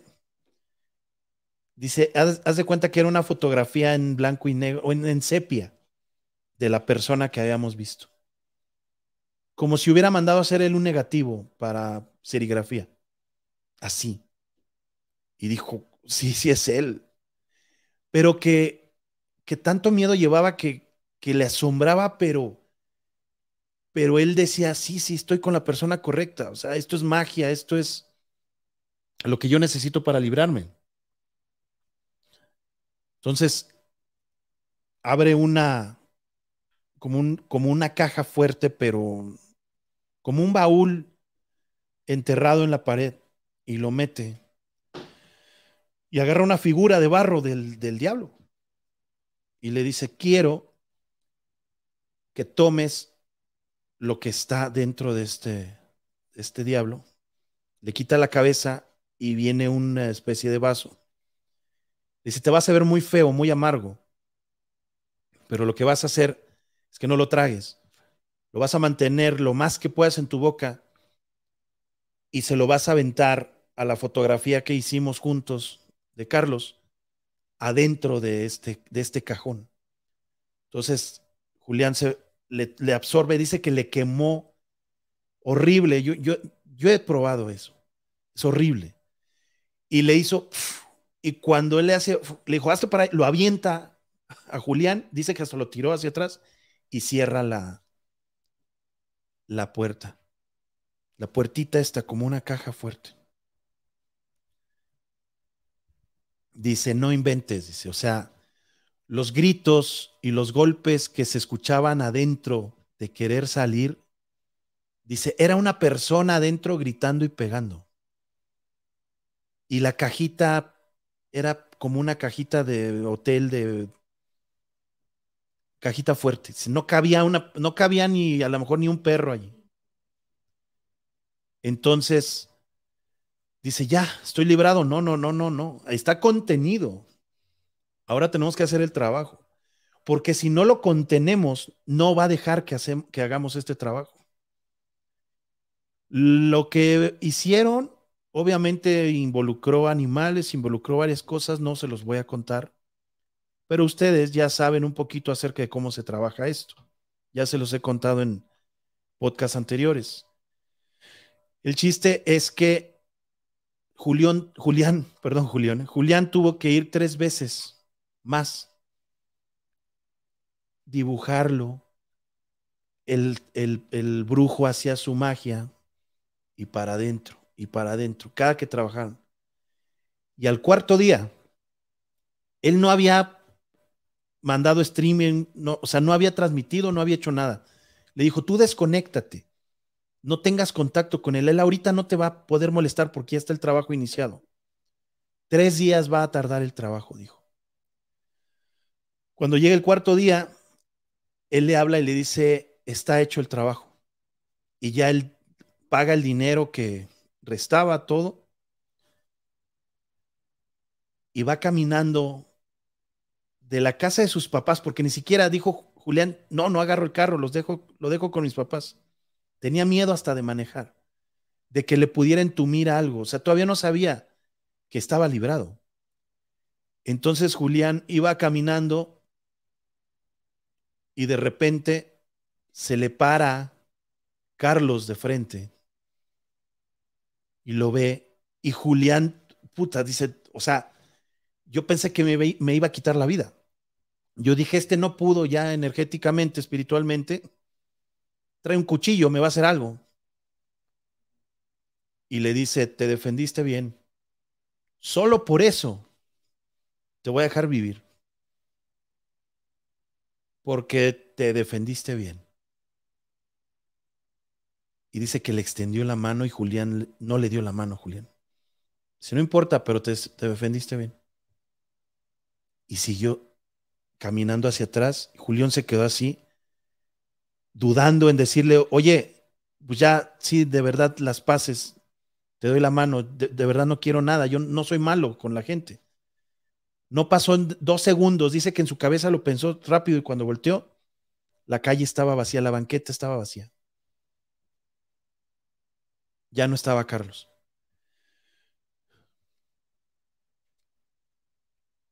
Empezó a hacer sus streamings como la semana, no, no tenía cabeza para hacerlos, todavía estaba en mucho shock.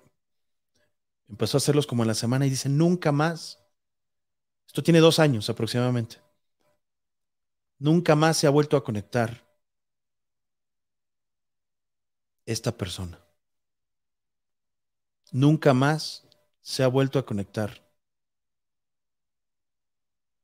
Carlos. Entonces, acuérdense que la lejanía, la distancia, en este tipo de trabajos y en este tipo de maldiciones no existe.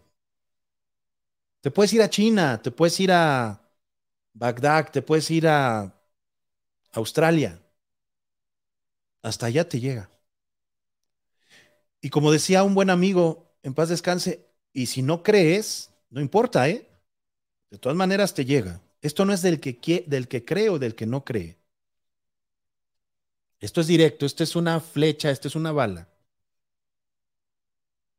Y cuando nosotros, y este es un dato importante, cuando nosotros le están haciendo un trabajo a otra persona y nosotros tocamos ese trabajo, es una bala. Entonces, si tú te pones en, el camino, te va a dar. Entonces, por eso es importante no tocar ningún ritual con las manos, porque esa bala nos, nos pega a nosotros y es muy peligroso. Y más si son trabajos negros. Lupita Luque, sí le agradecí por las estrellas. Oigan, dejen sus estrellas, los que, los que puedan, obviamente. Vamos a poner unas metas de estrellas, a ver si las podemos cumplir. Y de donaciones en YouTube. Muchísimas gracias. Dice, lo quisiera ver, pero en mi país son las 2 de la mañana y no quiero tener pesadillas, dice Universal Magic Dreams. Laura Liz dice, sí creo, Mar, hace tiempo un tipo me molestaba y un amigo me dijo que no me preocupara, que él se iba a encargar de que me dejara en paz. Y lo único que supe es que al tipo lo habían asustado muy feo. Es que esa distancia.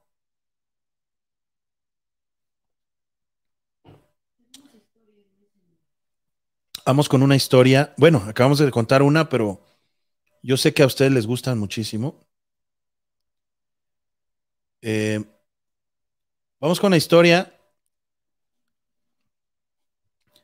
Eh, Rosario Medina dice, él es curandero. Dice, buenas noches, Omar. Te mando una historia que hace un año me la contó un familiar. Ok. Él es curandero ya desde hace años. Hace un año me platicó sobre una persona que él ayudó.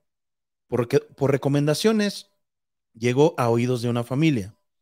Él me cuenta que un señor le llamó que por una persona que lo recomendó y que su esposa estaba muy mal. Ya había acudido a varios médicos y no le encontraba nada, que si podía ir a su casa a verla, ya que la señora estaba tan mal que no podía sacarla. Él aceptó y se dirige al pueblo. Él me contó que llegó a la casa y un señor desesperado lo recibió. Le mencionó, pase, ella está al fondo. Y sí estaba una señora totalmente despeinada, descuidada y desorientada debajo de una mesa de la cocina. Mi primo me cuenta que al entrar a casa, sintió una a esa casa, sintió una vibra, una vibra muy fuerte y que se sentía muy pesado. El señor como pudo sacó a la señora debajo de la mesa y la sentaron en la cama. Mi primo, que es el curandero, procedió a hacerle unas limpias y la señora se quedó más tranquila. Mi primo le dijo al señor que iba a necesitar varias curaciones, ya que iba a trabajar a distancia con ella. La segunda vez que volvió a verla, hizo sus curaciones y la señora ya no se le miraba tan perdida, ya le contestaba. Terminando mi primo le dice al esposo que para la tercera limpieza necesita que ella vaya a su consultorio. El señor muy preocupado, muy preocupado, le dice que él no la puede sacar porque se pone muy mal, grita que la están siguiendo y no me deja manejar. Mi primo le dijo, necesito curarla donde tengo mi lugar. El señor preocupado le dice que lo va a intentar. Y se llegó la fecha. El señor como pudo subió a la señora a su camioneta, tapada de la cabeza con una cobija, diciendo que no podía, que no quería y gritaba mucho. Varias veces el señor se detuvo porque la señora no podía mirar la carretera, tenía pavor. Al fin llegaron a casa de mi primo. Empieza a curarla y la señora cambia el semblante. Ya estaba más tranquila. Mi primo le dice, miren señores, a su esposa le hicieron un trabajo de destrucción, no quieren verla viva en su casa. Lo hizo un familiar cercano a usted. El señor le dice quién es y mi primo le responde, el trabajo lo mandó a hacer su mamá, la suegra de la señora. A lo cual ellos se miran y no lo creían, le dicen, pero ¿por qué? Si mi esposa siempre fue buena con ella, le atiende, ¿por qué haría eso? Pues eso está pasando, pero su mamá no le dijo, la persona que le hizo el trabajo, que tenía un rebote, un regreso. La cosa está así. Yo puedo terminar de curar a su esposa, pero cuando yo termine, ella morirá, porque ese trabajo se le regresará.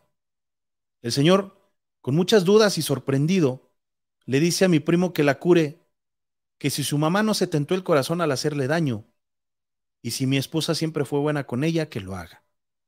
La cure y le dice, miren, cuando ustedes se vayan, al llegar a su casa, su mamá ya no estará viva. Ustedes no dirán nada, y así pasará. Y llegan a la casa donde vivían con su mamá, ven a sus familiares llorando y se miran a los ojos sabiendo que sí murió su mamá. Sin decir más, la sepultaron y la señora dejó de estar mal y enferma.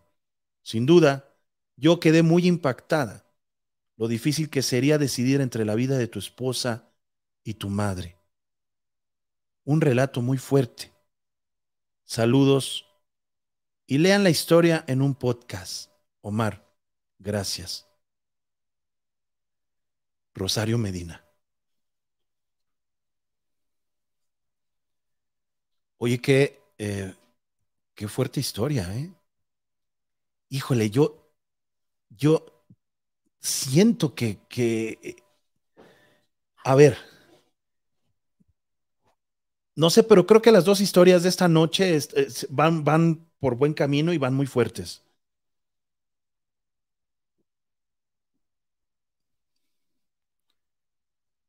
Si te ponen a, a decidir entre la vida de tu mamá y de tu esposa, ¿qué harías? O sea, no me gustaría estar en ese, en ese lugar, ¿eh? Y que te digan que es una o la otra, porque si bien la mamá y la suegra de la señora estaba haciéndole mal, pero son vidas, o sea, al fin y al cabo es tu mamá quien te procreó y tu esposa que te ha dado todo y que te ha acompañado, o sea, híjole,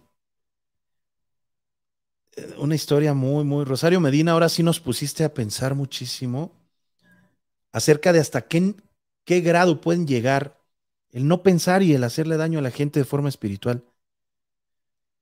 Porque realmente eso es lo que pasa. No sabes que en los trabajos que tú mandas a hacer a alguien, el daño que le mandas a hacer, si esas, esa persona se defiende, el daño se te regresa a ti. O sea, está, está complicado, ¿eh? realmente es muy complicado a, eh, las maldiciones, los trabajos, los rituales, porque no sabemos hasta qué grado vamos a llegar a perjudicar o a quitarle la vida a alguien. O sea, está muy fuerte, Rosario Medina, de verdad. Muy fuerte tu historia. Muchas gracias por mandarla. Abrimos líneas para que nos cuentes vámonos a la dos, para que nos cuentes tú tu historia, tu, tu experiencia sobrenatural. Estamos en el podcast de terror de Omar Cruz, episodio 22 de la primera temporada. Así es que les agradezco muchísimo que sigan aquí. En lo que entra la llamada, les invito a que compartan, suscríbanse, dejen sus donaciones, dejen sus, sus este, estrellas. Que ya tenemos estrellas, nosotros no teníamos estrellas, pero ya tenemos. Por fin, estamos estrellados ya. Entonces, eh, les agradezco mucho, de verdad, siempre les he agradecido que, que estén aquí con nosotros porque ustedes hacen posible esto. Ustedes, ustedes hacen posible esto. Bueno, viene la primera llamada.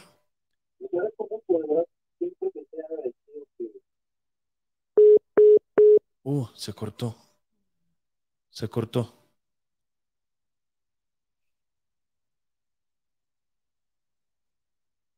A ver si otra vez dice. Dice Nani, qué frágiles somos a la maldad. Exactamente. Otra, a ver, ábreme ahí la. Se está cortando, ¿eh? Está cortando. Giovanni dice algo así me pasó ver en personas conocidas. Qué feo, Giovanni. Termino lo de Nani, dice, qué, frágil, qué frágiles somos a la maldad. Una situación muy fuerte, muy difícil de escoger Está de pensarse en hacer el mal, pero nos ponemos a pensar. Cada día somos más espectadores, sigamos adelante, dice el conde. ¿Cuántos somos? No sé ni cuántos somos, no me aparece aquí. Buenas noches, ¿con quién tengo el gusto y de dónde nos llamas? Buenas noches.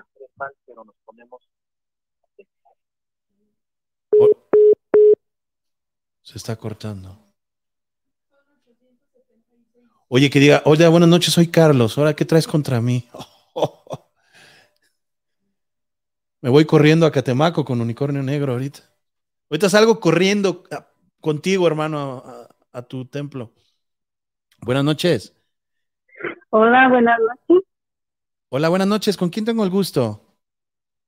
Habla con Cristina Buscando. ¿De dónde nos llamas, Cristina? El Pablo de Valle de Santiago, Guanajuato. Uy, no, si yo te contara lo que he vivido en Valle de Santiago. me imagino. Oye, este, te pido un favor, ¿tienes el, el manos libres activado, el altavoz? Ah, sí, ya. ¿Lo podemos quitar? Sí, ya.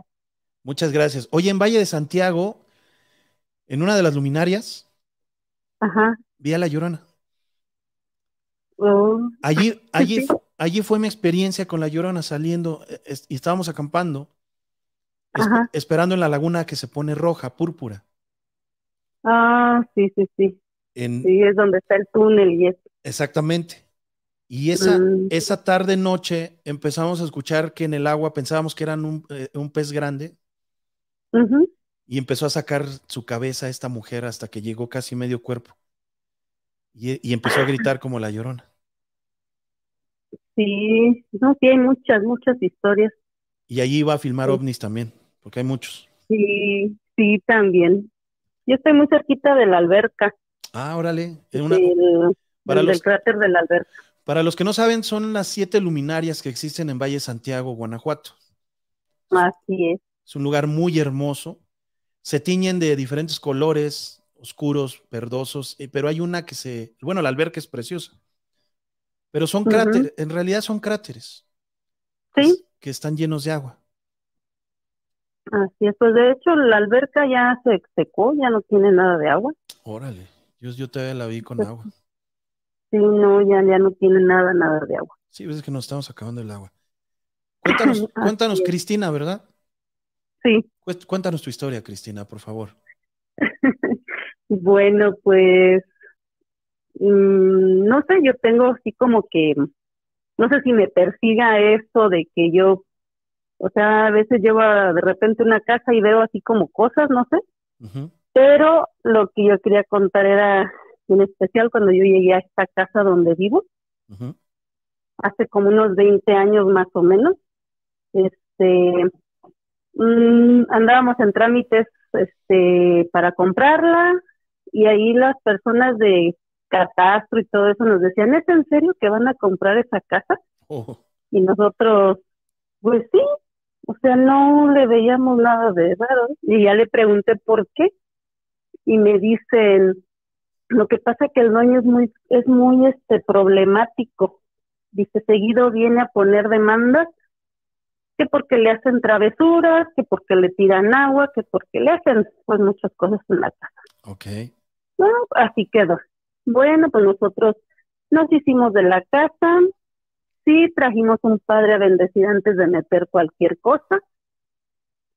Y ya estando instalados, pues como yo no estaba acostumbrada, me iba a diario a la casa de mi mamá. Este, así es que cuando yo estaba, que llegaba de repente aquí a la casa, siempre encontraba las cosas fuera de su lugar, más que nada las sillas, Ahorita, las sillas del comedor. ahorita estás en esa casa. Ahorita estoy en Oh, esta casa. ok, ok. Pongan atención a lo que se puede escuchar, porque como Cristina está hablando de esas entidades exactamente que están en la casa, pueden activarse y podemos escuchar buenas cosas. ¿Estás con alguien? No, Sola. bueno, ahorita mi hija, mi hija entró aquí, eso ya salió. Ah, ok. Pongan atención, ¿eh? porque luego podemos escuchar muy, cosas muy interesantes. Adelante, Cristina, Y, disculpa. Bueno, entonces, este, la casa en sí, pues era como un cajoncito, ¿no? Tenía tres recámaras que se comunicaban, este, siempre veía sombras que se atravesaban, de hecho, estando en el baño, eh, se, se veían pues las sombras atravesar, y a veces mi marido sí me decía, me gritaba, ¿no, Cris? ¿Estás acá? Le digo, no, pues acá estoy. Dice, es que acabo de ver qué pasaste. Le digo, no, yo acá estoy. Pero eso no era nada. Claro. ya después las cosas empezaron así como que, pues más fuerte, ¿no? A, a mí me sucedía algo muy extraño que en el pasillo eh, siempre era así como si me abrazara un frío tremendo que me hacía chisquear los dientes. Era tan exagerado que yo me ponía cobertor y yo hasta le decía a mi mamá, ¿sabes qué? Le digo, yo creo que me estoy enfermando o algo me está pasando, le digo, porque me da mucho frío, pero cuando entro a la recámara se siento un calor que me quema. Ok. Y así quedó, hasta que en una ocasión vinieron unos familiares y yo les, o sea, les dejé mi recámara y le pasó lo mismo. Fue cuando ya ella me platica, digo, entonces no estoy enferma, es otra cosa. Claro. Ajá. Entonces, para esto, este, en una ocasión, bueno, en el patio siempre tengo un perrito. Ese perrito siempre era de que se aventaba en el cancel hacia adentro, yo no sé si veía algo. Y yo siempre me ponía ahí donde él ladraba, donde él, se- él veía, y yo le hablaba, le digo, no, no hay nada. Nunca me gusta quedarme con la duda. No sé, siempre he sido de que escucho ruidos y yo bajo, bueno, ahorita que ya tengo recámaras arriba, pero siempre así. Entonces, este, en una ocasión siempre tenía la también de que yo planchaba hasta que se dormían mis hijos. Okay. En esa ocasión había un baile que se hacía en un tianguis y de esas veces que se alcanza a escuchar, pues les estoy hablando de la entrada de valle y yo estoy hasta acá, donde está casi la alberca. Ajá. Entonces escuchaba, de repente se empezó a escuchar como que seguían a alguien y yo me fui caminando en el, en el pasillo hasta llegar a la puerta de la, de, de la calle y yo escuchaba que lloraba una mujer, oh. que sollozaba una mujer. Y yo decía, ay, yo creo que se trajeron a alguien de allá del baile, le, o sea, la tiraron acá, ¿no? Y yo me asomé por la ventana, pero nada más veía un, o sea, vi un perro ahí echado afuera de mi casa, un perro negro, y no fui la única que lo vi. Este, y no, yo seguía escuchando a la mujer que sollozaba. Y yo me asomaba y decía, bueno, pues estará pegada en el zaguán o, no la veía. Hasta que este animalito, bueno, que no era animalito, este se levantó, levantó la cabeza y sí era una mujer. Wow. Este, pero pues sí me quedé así como que inmóvil. me espanté mucho, sí me espanté mucho. Entonces yo cerré muy despacito la ventana y pues ya me quedé así. Al otro día una vecina que andaba en el baile, ella también lo vio. Pero bueno, así quedó. De los siguientes días, este, yo todavía no conocía mucha gente de por aquí, pero las vecinas viejitas me mandaban decir mucho de que bendijera, que si no me hacían, que si no escuchaba, y así como que, ay, o sea, ¿por qué tanto, pues sí que este interés con eso, ¿no? Pero sí, este, mmm, fue cuando empezó a, pues a sentirse como más, ay, no sé, pero más que nada era conmigo. Hasta en una ocasión, y es cuando yo me doy cuenta de que cuando te asustan en una casa no es en la noche nada más. No, toda hora. Ajá. Esa ocasión era un jueves, eran las dos de la tarde, yo todavía estaba estudiando la prepa, este, y dije, ay, voy a llegar a mi casa, me voy a poner a limpiar y después me voy a comer porque comíamos con mi suegra. Entonces me vine, me pongo a limpiar y en esa ocasión, este, pues sientes como la presencia de alguien, ¿no? Así que como que alguien te está viendo. Yo igual venía caminando por el mismo, por el pasillo y ya cuando volteo hacia atrás vi a una persona arrastrándose detrás de mí. Era un hombre, era un hombre, le digo yo, porque la que le dije fue a mi mamá, le digo, mira, te lo puedo describir, le digo, el rostro no se lo vi, le digo, porque no, no sé, si no estaba bien, no sé, le digo, pero traía pantalón de mezclilla, camisa cuadrada y estaba chinito. ¿Y arrastrándose?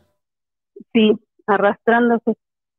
Para esto pasó un tiempecito y yo tenía un salón de belleza aquí mismo en mi casa. En una ocasión llegó una pareja y pues ya le estuve cortando el cabello al señor y la señora me empezó a decir, ¿sabe qué? Dice, yo, yo trabajé mucho tiempo en esta casa, dice, hace muchísimos años.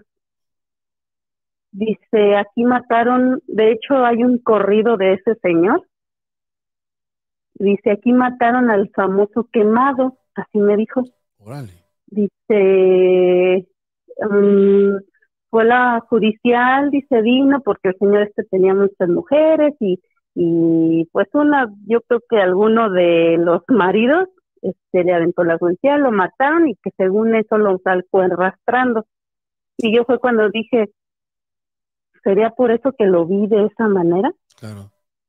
Este, pero ya después me dijeron que no, que lo habían matado unas casas más, más arriba y que su misma familia lo había traído como pudo, lo trajo pues aquí otra vez a la casa. Pero puede ser que sí era él. Pues sí, puede ser que sí y a mí me, lo que me decían es de que le mandara a decir una misa y que no sé qué yo, pero pues no sé ni cómo se llama. no sé cómo se llama. Y este, y sí, para cuando nosotros empezamos a, afincar la, la parte de arriba, este, los maestros pues hacen zapatas. Dice, venga para que vea, porque ya encontramos al difunto, así me dijo. Y yo le, y me dijo, dígame qué hago. No, pues a mí no me diga, digo, así usted sígale. Yo no quise ver. Y si me decían, es que si tú no quitas a lo que hay ahí, dice, todo se va a hacer una revuelta en tu casa. Así me dijeron. Entonces yo tenía una niña chiquita, una bebé de ocho meses, que después de que ya empezaron a mover y a fincar, a ella es a la que molestaban mucho. Pero era algo que era la misma hora, la misma hora que se despertaba, ella apenas empezaba a decir pues palabritas así como que oye, y se tapaba las orejitas y se sacudía como si algo se le subiera y sacudía sus almohaditas y todo. Y me decía mi mamá, es que cuando pasa eso, ponte a rezar, pero yo empezaba a rezar el Padre Nuestro, pero nada más era lo único que decía y ya no podía. ¿Las entidades no te dejaban? No, y así como que yo decía, ay, pero es que yo sí sé rezar. El detalle es de que en una ocasión, la, una de las vecinas, este, yo traía a mi niña y me di, y se le queda viendo y me dice, ¿es tu niña? Y le digo, sí y me dijo algo que me dejó así como que sacada de onda porque sí me dijo, ay, dice, se parece al difunto. Y yo así como que, ay, no me digas, porque sí me dijo, pues, ¿dónde te la encontraste? ¿Al quemado? Pues no sé, ella solamente así me dijo, yo la verdad ya no quise preguntarle ni nada. Mi niña sí, yo soy morena y mi niña está muy blanca. Mi niña está güerita y y pues sí, o sea, sí, y no sé si sea por eso que decía esta señora que era del difunto, no sé. Pero espera. Pero no quise averiguar. ¿Tu esposo de qué tesis? Mi, mi marido también es, este, pues es un poquito más blanquito que yo. Tengo familia, mi papá es blanco de ojos verdes. Ahí está, ahí está la respuesta. Y mi suegro también, ajá, mi suegro también, por eso dije, ay no, o sea, no, no puede ser. Pero después de eso, o sea, la viejita de la esquina es la que siempre me insistía. Bueno, me lo mandaba a decir porque no me lo venía a decir ella. Y haz algo en tu casa. Yo no sé, hasta decía, bueno, ¿qué mirarán algo afuera? O como que uno mismo tiene, nos vamos acostumbrando a los ruidos. Claro. Sí, ya, ya se te hace cotidiano. Sí, y yo de hecho, este, yo le dije a mi mamá, porque ya cuando nos cambiamos a la parte de arriba, yo le dije a mi mamá, ¿sabes qué? Le digo, esto ya me desesperó porque le digo, me da miedo que hasta mi hija se, se vuelva loca por como yo la veía que se ponía. Le digo, y es siempre lo mismo. Y sí me dijo, ya mi mamá es muy católica, mucho, muy católica. Y me dice, ¿sabes qué? Dice, pues voy a ir a rezar y con agua de no sé qué y qué y qué. Y sí, ella vino y todo se calmó. No sé por qué el padre no, porque sí traje un padre, o sea, por qué no se calmó y por qué con mi mamá sí. O, o será que, no, no sé, no sé la verdad. Este, pero sí. Yo, yo te puedo decir por qué, pero personas católicas que están en esta transmisión me van a colgar. Es real, es, real ¿eh? Lo, comento, a ver, ustedes díganme, los católicos de Hueso Colorado, de Bubi Morada, las uvas de, la iglesia, ¿me permiten decir algo acerca de por qué no sirven? Son dos motivos muy fuertes que tienen, que tienen los sacerdotes, por los cuales yo siempre no sé si me ha seguido de antes, pero les digo, no lleven sacerdotes a su casa porque no van a sacar nada. No van a servir los rezos, no van a servir el agua bendita, no va a servir nada. Porque ellos están en pecado. Porque ellos sí viven, viven con sus mujeres, que casualmente son sus hermanas que nunca se casaron. Porque ellos abusan de, de menores. Porque el pecado no les permite tener una potestad y que Dios actúe ante, ante ellos o, o con ellos. La verdad oh. es eso. Es eso, o sea, ah. ¿cómo lo, no lo puedo decir como, como suavizado? Es eso. Ellos, nosotros los sentimos como una autoridad, pero Dios no los ve como una autoridad por todos los pecados que realizan. ¿El sacerdote que llevaste vivía con su hermana? Ay, no sé, la verdad. Yo nada más fui, a, ya hasta me recuerdo en qué templo fui y, Ahora, no todos, no generalizo. Yo conozco, por ejemplo, el padre Ricardo, lo pongo de ejemplo. Es un padre que hasta los zapatos trae rotos. Es, un, es un padre como debe de ser un padre. Él sale de, él no tenía hermanas, él no o sea, él sí vivía solo. Y toda la vida la gente hasta lloró cuando se despidió del, de la parroquia, eh, del Perpetuo Socorro se, llama la parroquia. Ajá. Y eh, cuando llegó el siguiente padre, él se fue con una maleta. Y cuando llegó el siguiente padre, el siguiente padre llegó con tres camionetas, cuatro carros, recámara nueva y todo, o sea, y con dos hermanas. Ah, que casualmente eran sus hermanas y no se casaron. Entonces, no generalizo, pero desgraciadamente el poder corrompe, el dinero corrompe. Y es, más, difícil encontrar un sacerdote malo, perdón, bueno, que malo. Pero bueno, continúa, continúa y de verdad, este, una disculpa a todos los de Bubi Morada que les, les dañé un poquito el pétalo, Rosa. Seguimos con. Bueno, pues mira, este, lo que te digo es que ya después todo se calmó. Sí sigue, siguieron ruiditos, siempre una canicita o que gotita de agua se escuchaba, pero todo tranquilo, como que ya nos acostumbramos, sí. Pero ahora tengo un mes, tienen un mes que llegar, que mis suegros se vinieron a vivir para acá conmigo, un mes y, medio más o menos. Pero otra vez ya se empieza a ver o sea, no sé, una persona que siempre se anda asomando por las por un lugar o se asoma por el otro y ahora sí que no nada más lo veo yo, también mi marido y pues así como que digo, ay, pues este, ¿por qué será? O sea, ¿qué será? No sé. Sí, sí, sí. Es que, pues tú debes de saber, ¿cuántos años llevas viviendo ahí? Tengo viviendo como unos 20 años más o menos. No, pues ya te acostumbraste. Sí.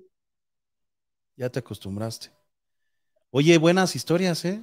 Más la de, me sacó de onda esa que de la hija, ¿te parece? Eso no sé. Es lo más fuerte. Sí, a mí también desde cuando a mí me dijeron eso y sí me hasta le dije, ay, pues de Pérez me hubiera, no sé, despertado para sentir algo, pues ni siquiera. Digo, y así que me digan que se parece, porque esa señora sí, o sea, la vio y fue lo primerito. Dice, ay, pues esta niña se parece al difunto y así como que, pues, ¿cuál difunto? Claro. Pero, pero ya no, ya no quise investigar más. ya no quise investigar más y pues sí, esa es una de tantas cosas que, que he vivido, pero, pero me encanta lo paranormal. No, pues a mí también. Oye, Cristina, muchas gracias desde, híjole, he vivido buenas experiencias allí en Valle de Santiago, Tamayo, Tarimoro, este, también por allí por Salvatierra, por este, Yuridia también, Yuridia está, Yuridia está buenísimo para todo ese tipo de cosas. Muchísimas gracias, ¿eh? No, pues gracias a ustedes que me escucharon. No, no, gracias a ti. Este, buenas noches, hasta luego. Hasta luego. Ponemos ahí los teléfonos. Eh, dice este, ay, Verena, yo no, no tienen todos la, la libertad de expresar sus opiniones. ¿Por qué sé esto? ¿Por qué, ¿Por qué lo sé? A lo mejor no me conoces bien, Verena, pero yo trabajé 16 años para sacerdotes. Entonces sé perfectamente de lo que te hablo. Yo ya hablaba con ellos como amigo, porque yo me contrataban, yo era director de sus, de sus orquestas y coros. Y trabajaba, permítame tantito, buenas noches, ¿con quién tengo el gusto? Hola, Omar. Eugenia Tolosa, de Córdoba, capital de la Argentina. Ah, Eugenia, ¿me permites unos segundos? Sí. Permíteme, estoy contestándole a Verena. Sí, sí, de, la bubi, de la bubi morada. Es una uva de la religión católica. Este, Verena, trabajé yo 16 años con sacerdotes. A mí me contrataban para hacer producciones musicales de eventos de fin de año o era el director de la orquesta, fíjate, que tocaba cuando recibían a obispos, arzobispos aquí en México. Entonces, conozco a, en, en, su tiempo, cuando yo salí, conocía a todos los monseñores, conocía a todos. Y me hablaban de tú a tú y, me, y, ya no era, padre, ¿cómo? No, no, ¿qué onda? O sea, a ese grado porque yo era un, una persona que trabajaba para ellos y trabajé muchísimo tiempo para ellos. Entonces sé de lo que hablo, no, no voy a venir aquí a un micrófono a decir algo que no conozco y que no sé. Yo estuve en fiestas de monseñores, en fiestas de obispos y arzobispos y te puedo decir que son más animadas que las fiestas que haces tú y que hago yo en, en donde quieras. Así es que sé de qué estoy hablando. Yo no generalizo, también conocí sacerdotes buenos, pero conocí el, el lo oscuro y lo, y lo, lo hondo de la iglesia mexicana y, y está cañón. De verdad te asombrarías. Vamos con la llamada. Hola Omar, buenas noches. Buenas noches. Ahora sí me repites tu nombre y de Córdoba, ¿verdad? Eh, sí, Eugenia. Eugenia. Tolosa. Eugenia Tolosa. Oye, me, encanta cómo, hablan los cordobeses. Somos cordobeses. Se nos nota de lejos. Eh, gracias, le, quiero agradecer primero porque hoy me contestaron unos mensajes, me dieron unos consejos, así que les agradezco. Hoy fue, eh, hoy fue día de mensajes, no te imaginas la cantidad de mensajes que llegaron. Sí, más es que te seguimos mucho, Omar. Sí, nos encanta tu programa, así que acá son las 2 de la mañana. ¿Cuántas horas de diferencia? Así que imagínate. Ah, tres horas de diferencia. Wow. Sí. Oye, que no está padre. Pero, todas las noches te esperamos, ¿eh? Todas las noches. Yo veo que somos varios. Ah, muchísimas gracias. Muchas, muchas gracias. De nada. Cuéntanos. Omar, yo te quería contar la historia de mi mamá, que es muy parecida a la que contaste vos. Adelante, adelante. Eh, bueno, esto me lo contó ella en persona, ¿no es cierto?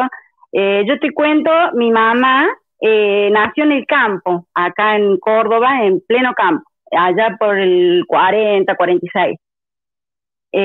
su, su mamá y su papá eran muy pobres. Y en ese entonces, bueno, las familias acá eran grandes. Imagínate que eran 12 hermanos.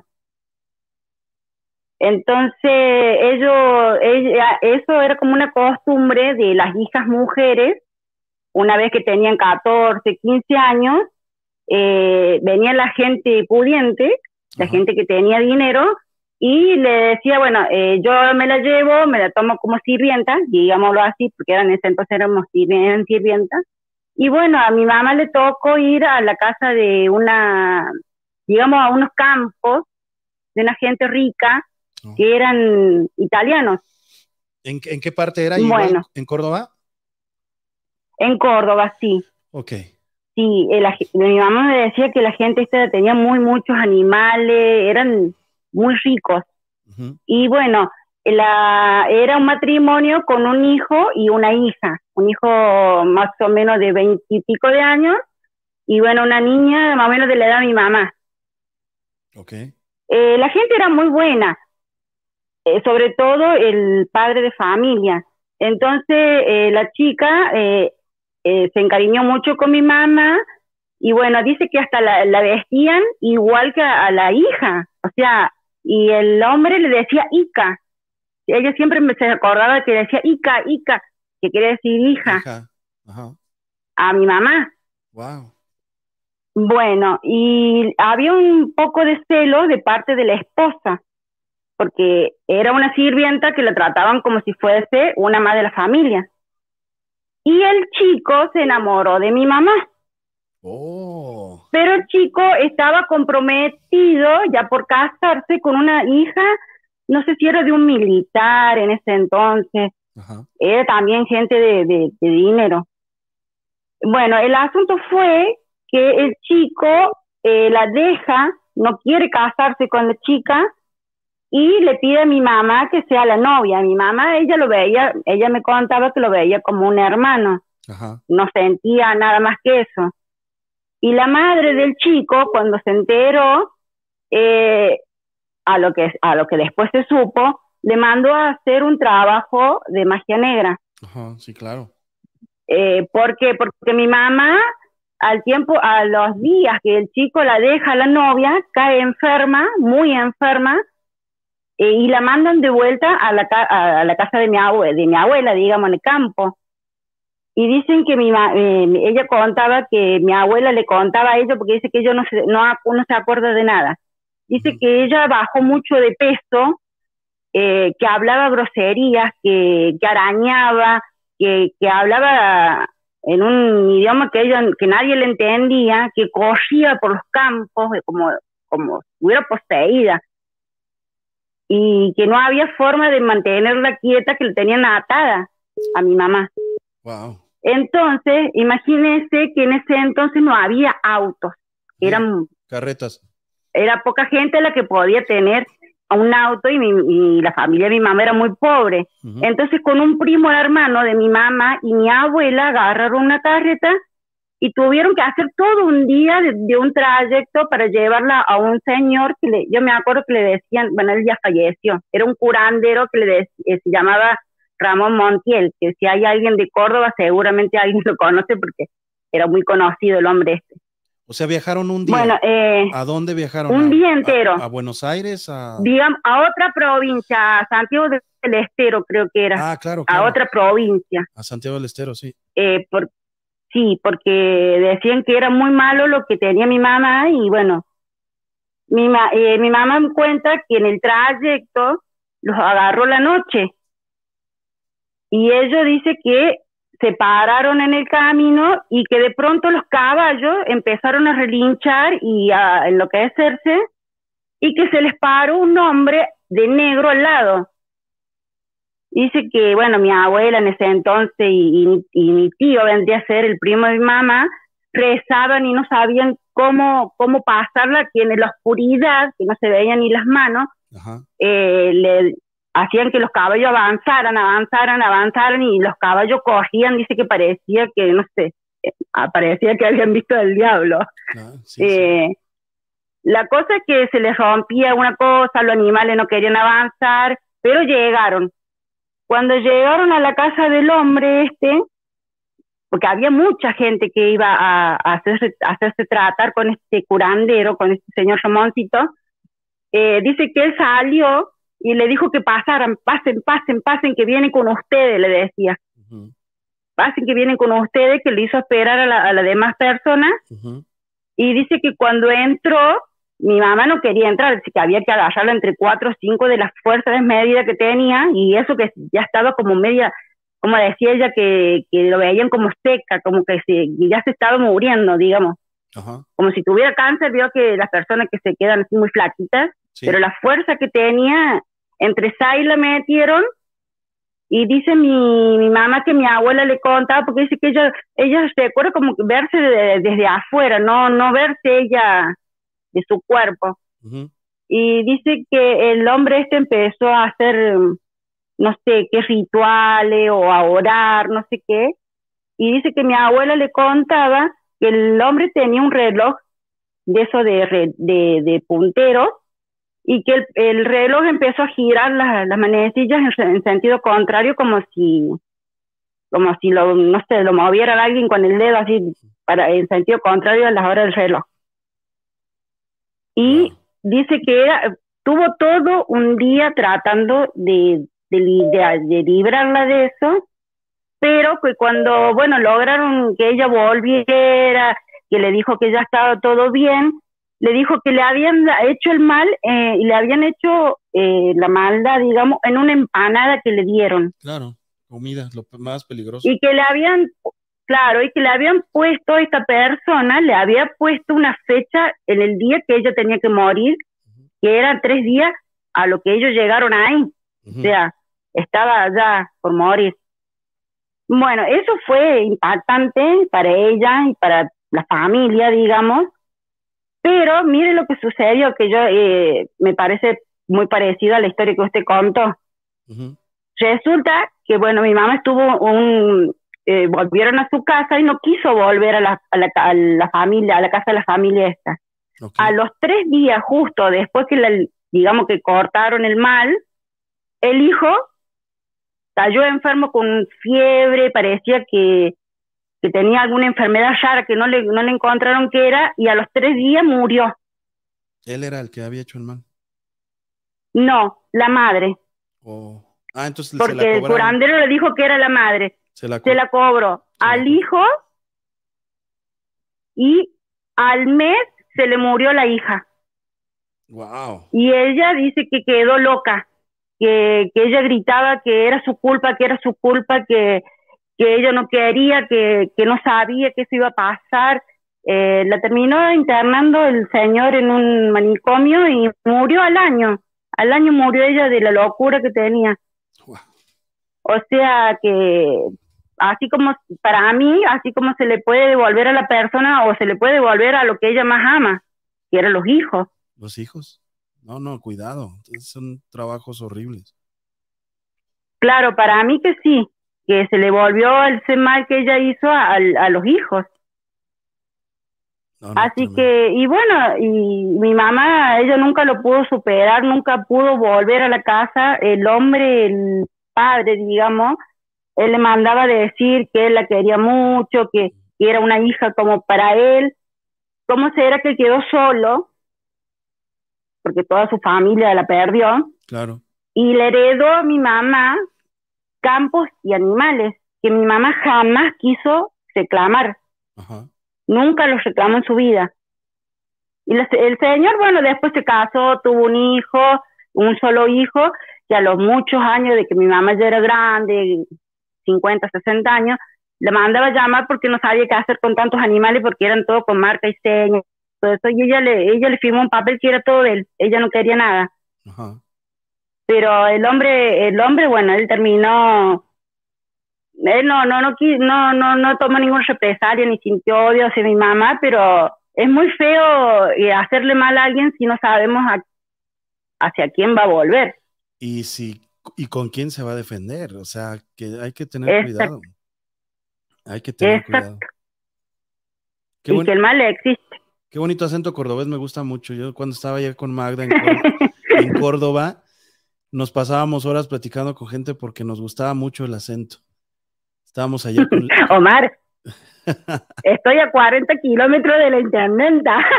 Ah, Esto podría buscarla, la voy a buscar. ¿Estás, cerca de Juárez, Elman?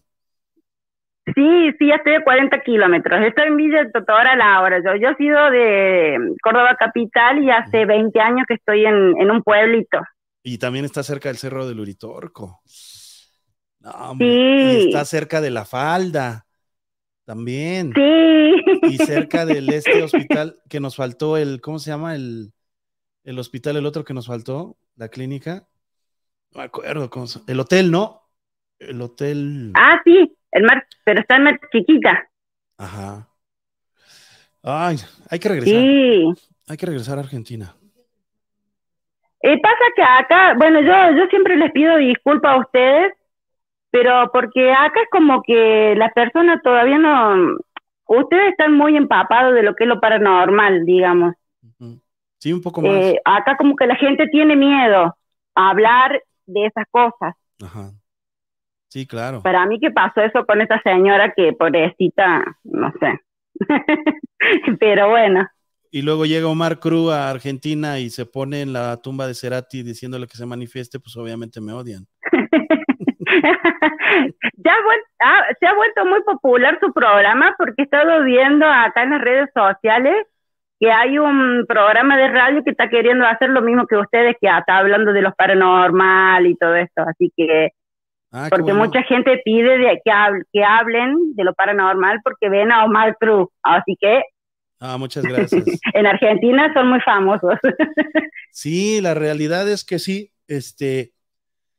Mm, tuvimos la suerte que, que, fue una de las experiencias más hermosas que hemos vivido eh, a lo largo de esta travesía llamada Omar Cruz, sin miedo Omar Cruz, que nos recibieron con campartas en el, con cartulinas en el aeropuerto, o sea, sí. estuvo muy padre, nos, nos reconoció muchísima gente y, y visitamos, no te imaginas a cuánta gente, en Córdoba, en Santa Fe, en Buenos Aires, eh, nos falta ir a La Falda, también fuimos, a, no me acuerdo qué otros lugares fuimos. Nos falta ir a Estero, nos falta ir a, a Tucumán, nos falta ir a la Patagonia, obviamente, pero por supuesto. Sí, hay muchos lugares en la Argentina, eh, tenemos una diversidad muy grande. Santa y Fe, muchos acentos. Santa Fe. Acá las perdón. El, el, puente de Santa Fe, que fue, es impresionante pasar por debajo del, del agua, o sea, es, es, fue un viaje. Muy lindo todo.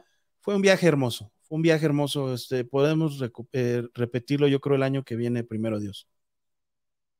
Bueno, Omar, si Dios quiere y Dios nos bendiga y que se haga realidad. Muchas gracias, gracias, gracias. Cuídate mucho. Ya otro, otro día te llamo para contarte del duende. Ah, ok, sí, claro. ¿Pomberito o duende? No, no sé, yo lo vi.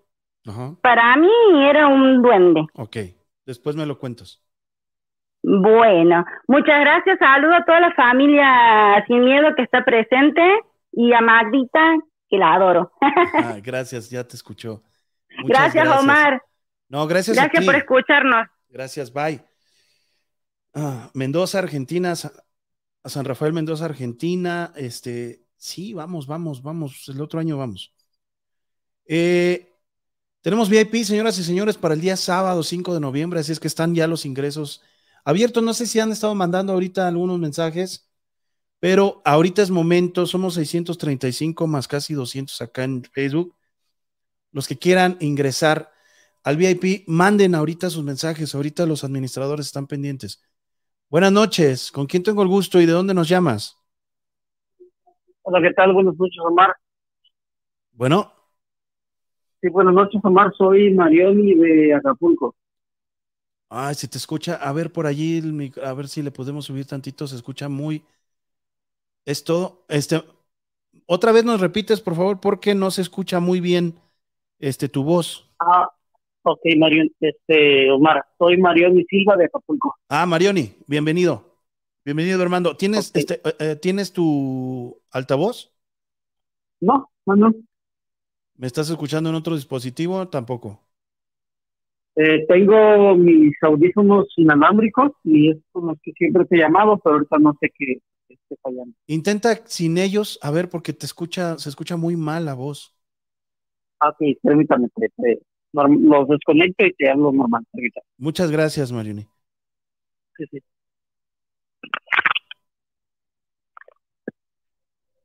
Dice Rosy Rivera, chicos y chicas, ya están dentro del VIP, se va a poner buenísimo. Si sí, es la casa de las delicias. Hola, Mar. Ustedes saben si se lo pierden. A ver, Marioni, creo que ya está, creo que es tu celular, pero ya está un poquito mejor, creo. A ver, cuéntanos tu historia, hermano.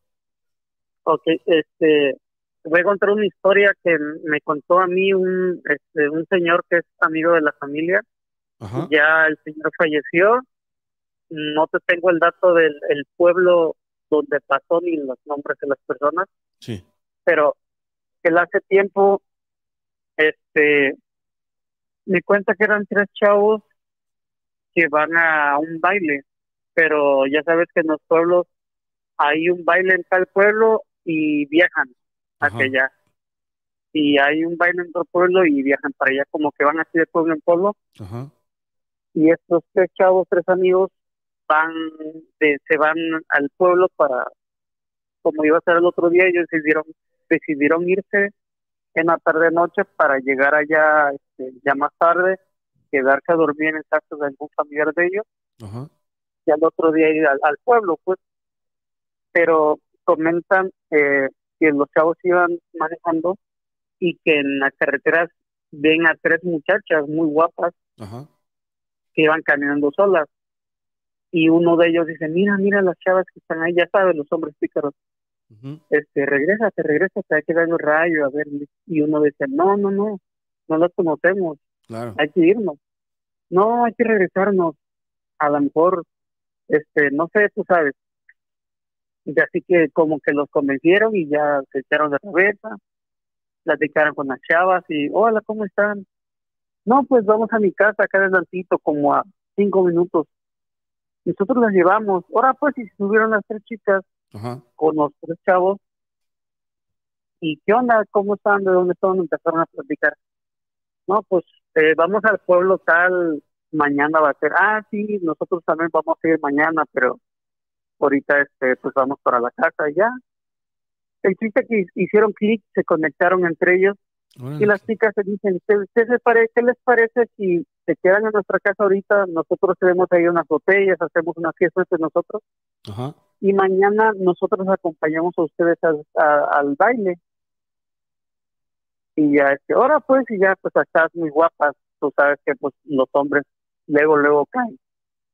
El chiste que se la pasaron muy bien eh, en la fiesta, este, uno de los chicos se fue a, se fue a dormir al cuarto con otra, con otra chica, tuvieron relaciones, y los otros chicos pues se quedaron amaneciendo ahí en, en la sala con las botellas y todo. Amaneció el siguiente día y ya este las chicas le dijeron, no, pues ahora vamos a, a la fiesta de ustedes, no a su baile, órale y se van los seis eh, para el pueblo, pero en una curva, no sé qué pasó, el, eh, perdió el control del coche y se van al barranco. Se van al barranco y ya este, eh, dos fallecieron, pero sobrevivió el, chavo que se había acostado con la chica esta. Oh. Fue el que sobrevivió y así que pasó un rato porque el chavo estaba muy mal, estaba en coma. Y ya cuando recuperó el conocimiento, lo primero que hizo fue preguntar por sus amigos. Claro. ¿Cómo están este, ellos? No, pues este, los dos fallecieron, este, el, el accidente fue muy feo, tardamos casi un día para sacarlos de, porque era un voladero grande.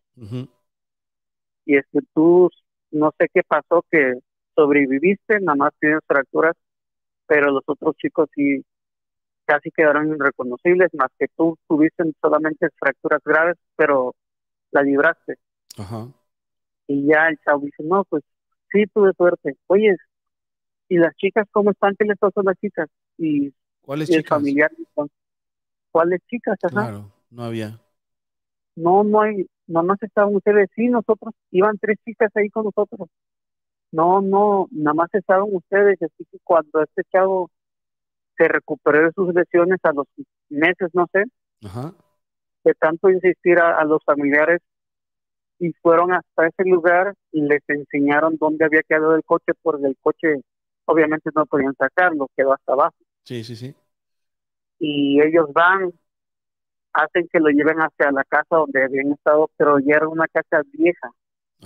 Era una casa vieja y a los alrededores habían unas personas que pues ahí vivían y ese chico fue y se les acercó a una señora, un señor y les preguntó por esta chica. Dice, no, esta casa tiene cerca de 20 años que está abandonada, nadie vive aquí. Y así que los, el, el chavo ese se metió con este con su familiar, con los familiares que lo acompañaron, se metieron a la casa y al llegar a la, a la sala estaban los vasos, estaban las botellas que ellos habían ocupado, pero ya viejas. Los vasos podridos, todo viejo, viejo, viejo. Y así que el, chavo este de la impresión como que quedó medio, medio loco. Imagínate tú la impresión de saber que te acostaste con un, una muerta, un espíritu. O sea, ellos viajaron a la época de, los llevaron a la época cuando estaban vivas. Ajá, sí.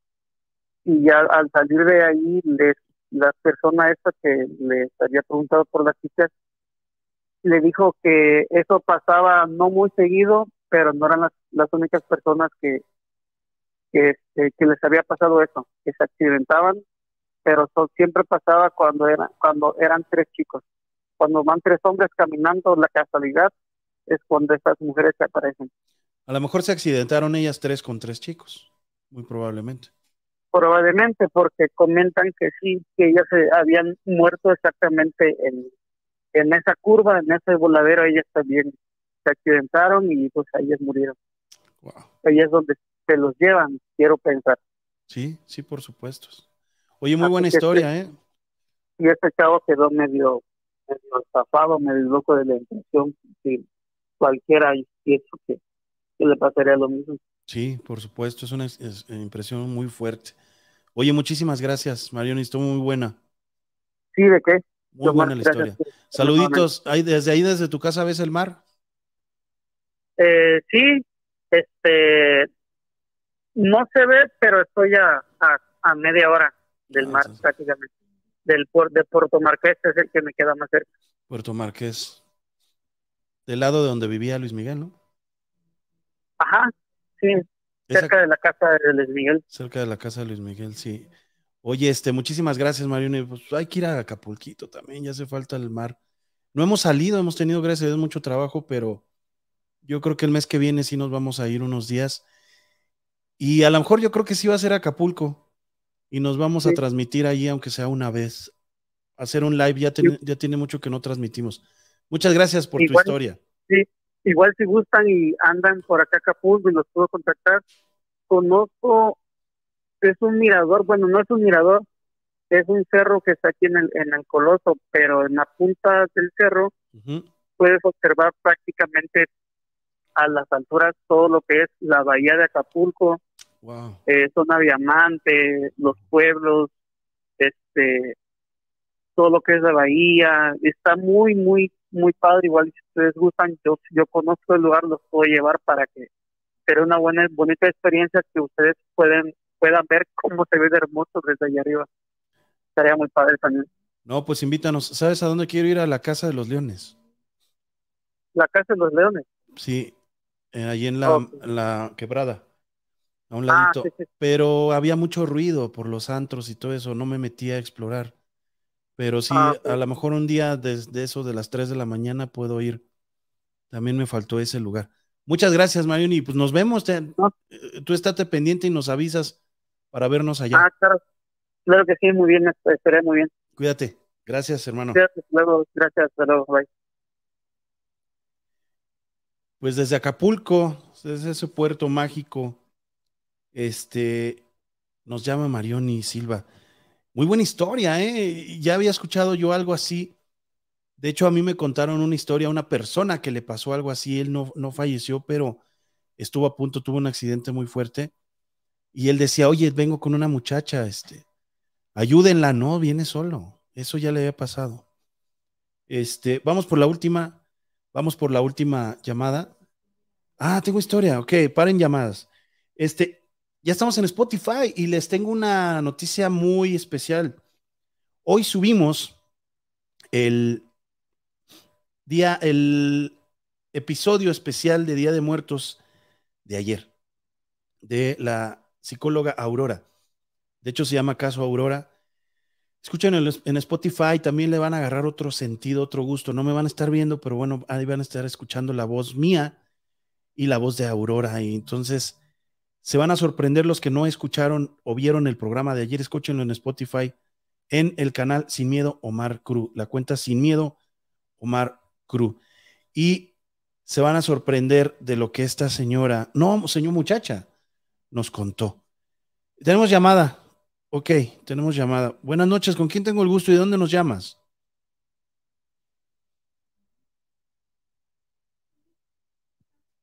Bueno.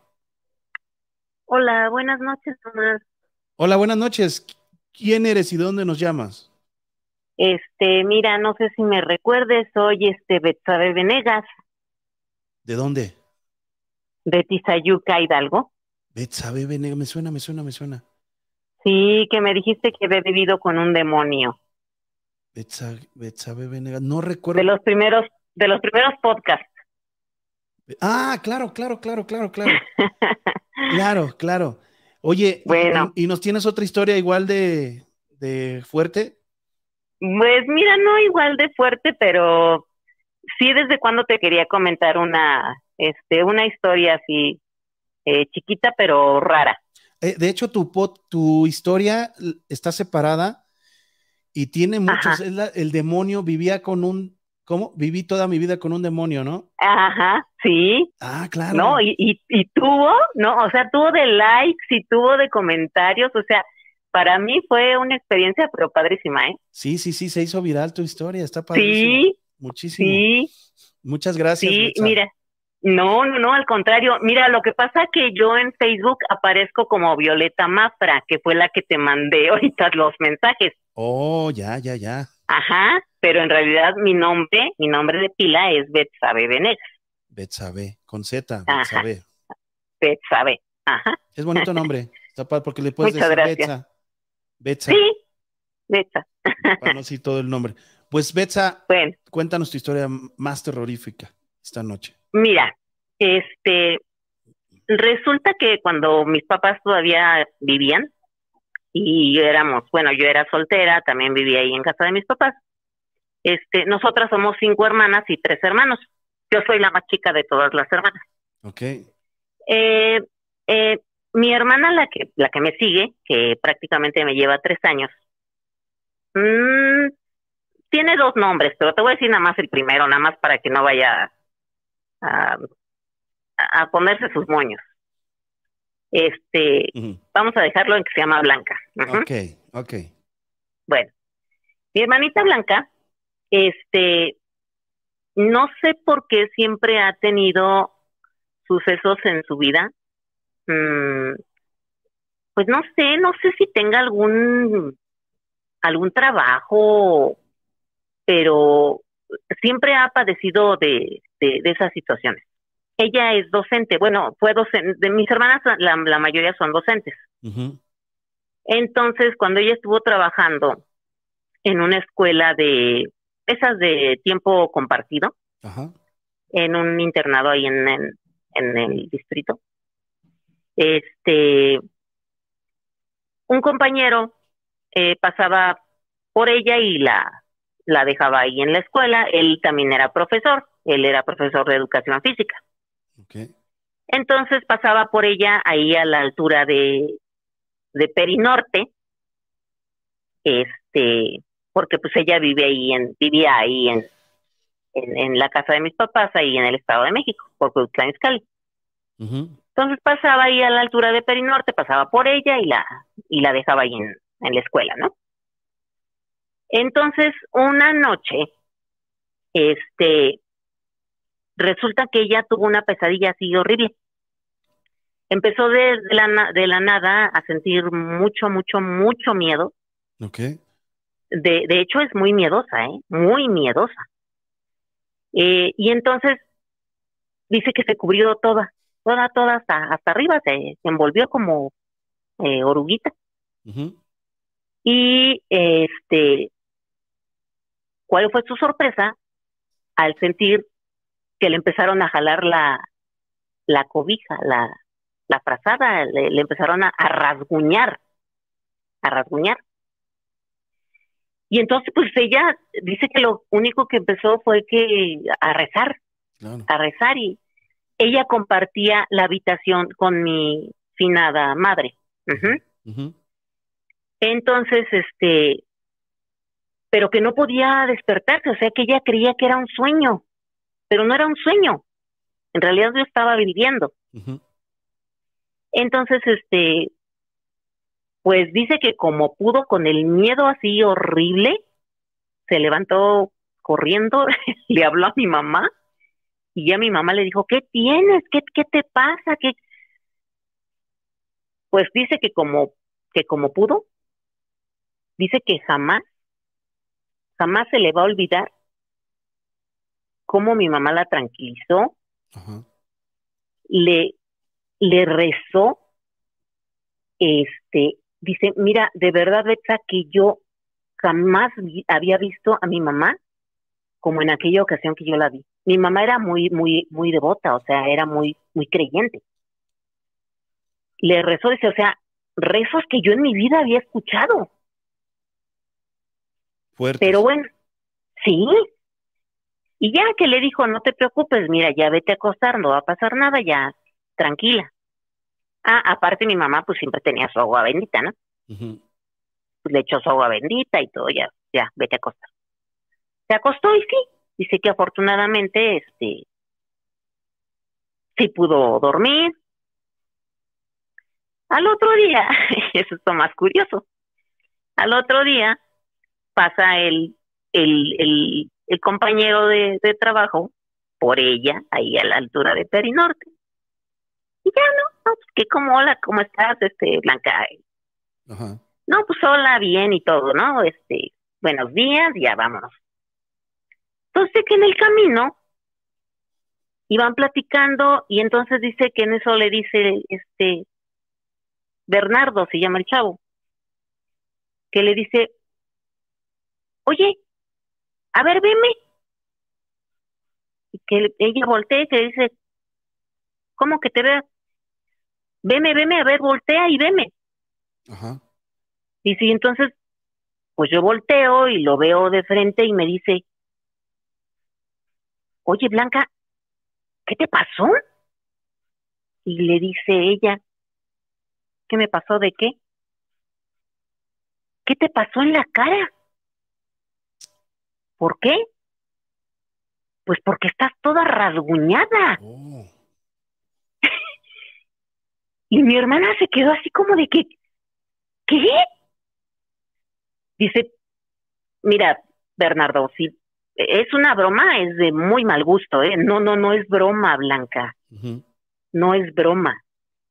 Te estoy viendo, estás llena de rasguños de la cara Wow. y son rasguños, no son rasguños finos, se ve que, o sea, iban así como de, sí, filositos, pero terminaban así ya como, como grandes, así como los de los gatitos cuando te rasguñan y terminan ya en rasguños hasta sangrado, ¿no? Y a ella no le dolía la cara. No, es que por eso te digo, eso fue lo más curioso. Ujú. Qué raro. Y eh, exacto, se quedó así, entonces, pues sí se quedó muy sacada de, onda, pero más sacado de onda se quedó el compañero. Y ya cuando llegó a la casa, pues le dijo a mi mamá, ¿no? O sea, que pues lo que había pasado anoche, y a mamá le habló y le dijo, mira, pues, este, a lo mejor pues sí, sí tuviste así algún como encuentro o alguna entidad o algo así, ¿no? Pero hasta la fecha, pues mi hermana sigue sin, sin creer en ese tipo de situaciones. Ayer, de hecho, yo te envié un, un, un comentario de, de cuando hablabas de la reencarnación, eh, de que ella, ella exclusivamente, dice que ella recuerda cuando uno de mis tíos, por parte de mi papá también ya afinado, la, la tenía en brazos cuando ella tenía como dos meses. Ah, lo recuerda. Sí, Wow. lo recuerda, eh, pero ella ya lo contó de grande y pues nadie le creyó, ¿no? O sea, si le decían que aparece, que no sé qué, que no sé cuándo. Ajá. Entonces yo, yo le dije, ¿por qué no vas a que te a que te hagan una regresión? O sea, sería padrísimo. Ay, no, dice, ¿cómo crees? No, qué miedo. Te digo que es miedosa, es miedosa, muy miedosita. Ay, no, dice, ¿cómo crees? Qué miedo. Además, ¿qué tal si me quedo ahí o no, no, por eso le digo, o sea, tienes que ir con una persona especializada, ¿no? O sea, precisamente era lo que hablaban, hablabas tú ayer, ¿no? O sea, no con cualquier persona. Sí, no, no, no se puede con cualquier persona, es delicado. No, no, no, es exactamente, no, y es que sí te puedes quedar ahí en el viaje.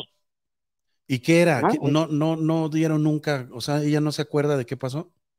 Este, no, pues dice que, o sea, nada más lo único que sintió que sí fue eso de que sí sintió nada más así como que los ra- rasguños, que sí sentía a alguien encima, pero precisamente por no descubrirse, pues no, o sea, no supo realmente qué fue, pero ella de, de mm, bueno, realmente, al menos creo que ella y yo somos las que hemos pasado por situaciones así más, más tremendas, pero ella sí no, no soporta, ella no aguanta, por eso le, le, le platico así algo y luego luego me pregunta y me dice, ay no, no, pero ¿es de miedo o me vas a decir algo? Ajá. No, este, O sea, nada más es un comentario. Ay, no, dice, porque luego no puedo dormir. Este, no, no, o sea, pero no, o sea, es muy, muy, muy miedosita. Entonces, este, pues, eh, esa, a ella le han pasado muchas, muchas situaciones, ¿eh? ¿eh? Esa es una. ¿Te puedo contar otra chiquitita rápidamente? Adelante. Bueno, resulta que, no sé si también te acuerdas que en la, la vez pasada que yo te comenté lo que a mí me había sucedido en esta casa donde yo vivo, este, te dije que yo tenía una amiga, bueno, de hecho la única amiga que tengo, que ella tiene un don, que es la de, que es este, pues no sé, o sea, ella percibe, siente, ya se contacta con, pues con los muertitos, este, todo eso. Entonces, resulta que a mí ya me dijo, ya tiene mucho tiempo de eso, que la verdad es que yo tengo un don muy bonito, que es el don de la sanación. Eh, entonces me dijo que si estaba yo dispuesta a, ¿cómo se dice? A desarrollarlo. A desarrollarlo. Que ella, este, que ella podía ayudarme, a este, y todo, ¿no? Bueno, van a hacerte el cuento largo, sí, o sea, todo muy bonito, he estado en equilibrio, todo mi meditación, mi yoga y todo. Pero me dijo, Betsa, lo único que sí te voy a decir es que siempre tienes que andar bien protegida. Claro. Bien protegida, porque esto no es un juego, Betsa. Es, es, es un don que se te dio y tienes que pensar realmente si le vas a entrar y porque no es así de que y además de que no puedes estar bajando de frecuencia tienes que estar arriba arriba arriba arriba eh o sea no puedes darte el, el lujo ni el gusto de claro. de deprimirte por así decirlo o de estar triste mucho tiempo. Sí va a estar cerca de muchas energías. Exactamente, y me dijo, y vas a empezar a recibir muchos ataques. Resulta que el fin de semana pasado, su papá de mi hijo me dijo, oye, eh, ¿qué te parece? Te invito a comer. Ya le digo. Ah, bueno, pero es tu esposo, ¿no? No, no es mi esposo, nada más el papá de mi. Estamos divorciados. Ah, ok. Pero la llevamos bien. Entonces, este, me invitó a la casa donde habíamos vivido, pues, muchos años. Yo no quería ir, yo me resistía a ir por algo, por algo, Omar. O sea, yo presentía y yo decía, no, no, o sea, no debo. Mira, la verdad es que de hecho él tiene una pareja pero dice que a él le gusta mucho platicar conmigo porque, pues él dice que porque yo lo comprendo, que porque le, le platico bonito, que porque, digo, ya hasta ahorita lo ve, ¿no? pero bueno, entonces se me ocurre ir. No, en cuanto entré ese día ahí a la casa, que, que fue la casa donde te digo, yo viví más de 10 años ahí con él. Ajá sentí una opresión en el pecho así horrible, horrible y una tristeza, una tristeza, o sea, unas ganas de, llorar que me entraron. Eh, no, no, no, no sé, o sea, fue algo muy, muy feo, muy triste. Y yo le dije, ¿sabes qué? Yo no debía haber venido aquí. No debía haberlo hecho. Le digo, y, Leti me lo dijo.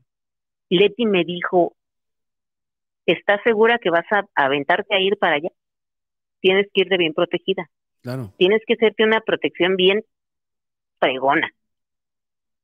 Dice, porque abusada, pero bueno, quieres retar, quieres retar al, al universo, quieres retar a Dios, quieres retar a lo que adelante, hazlo.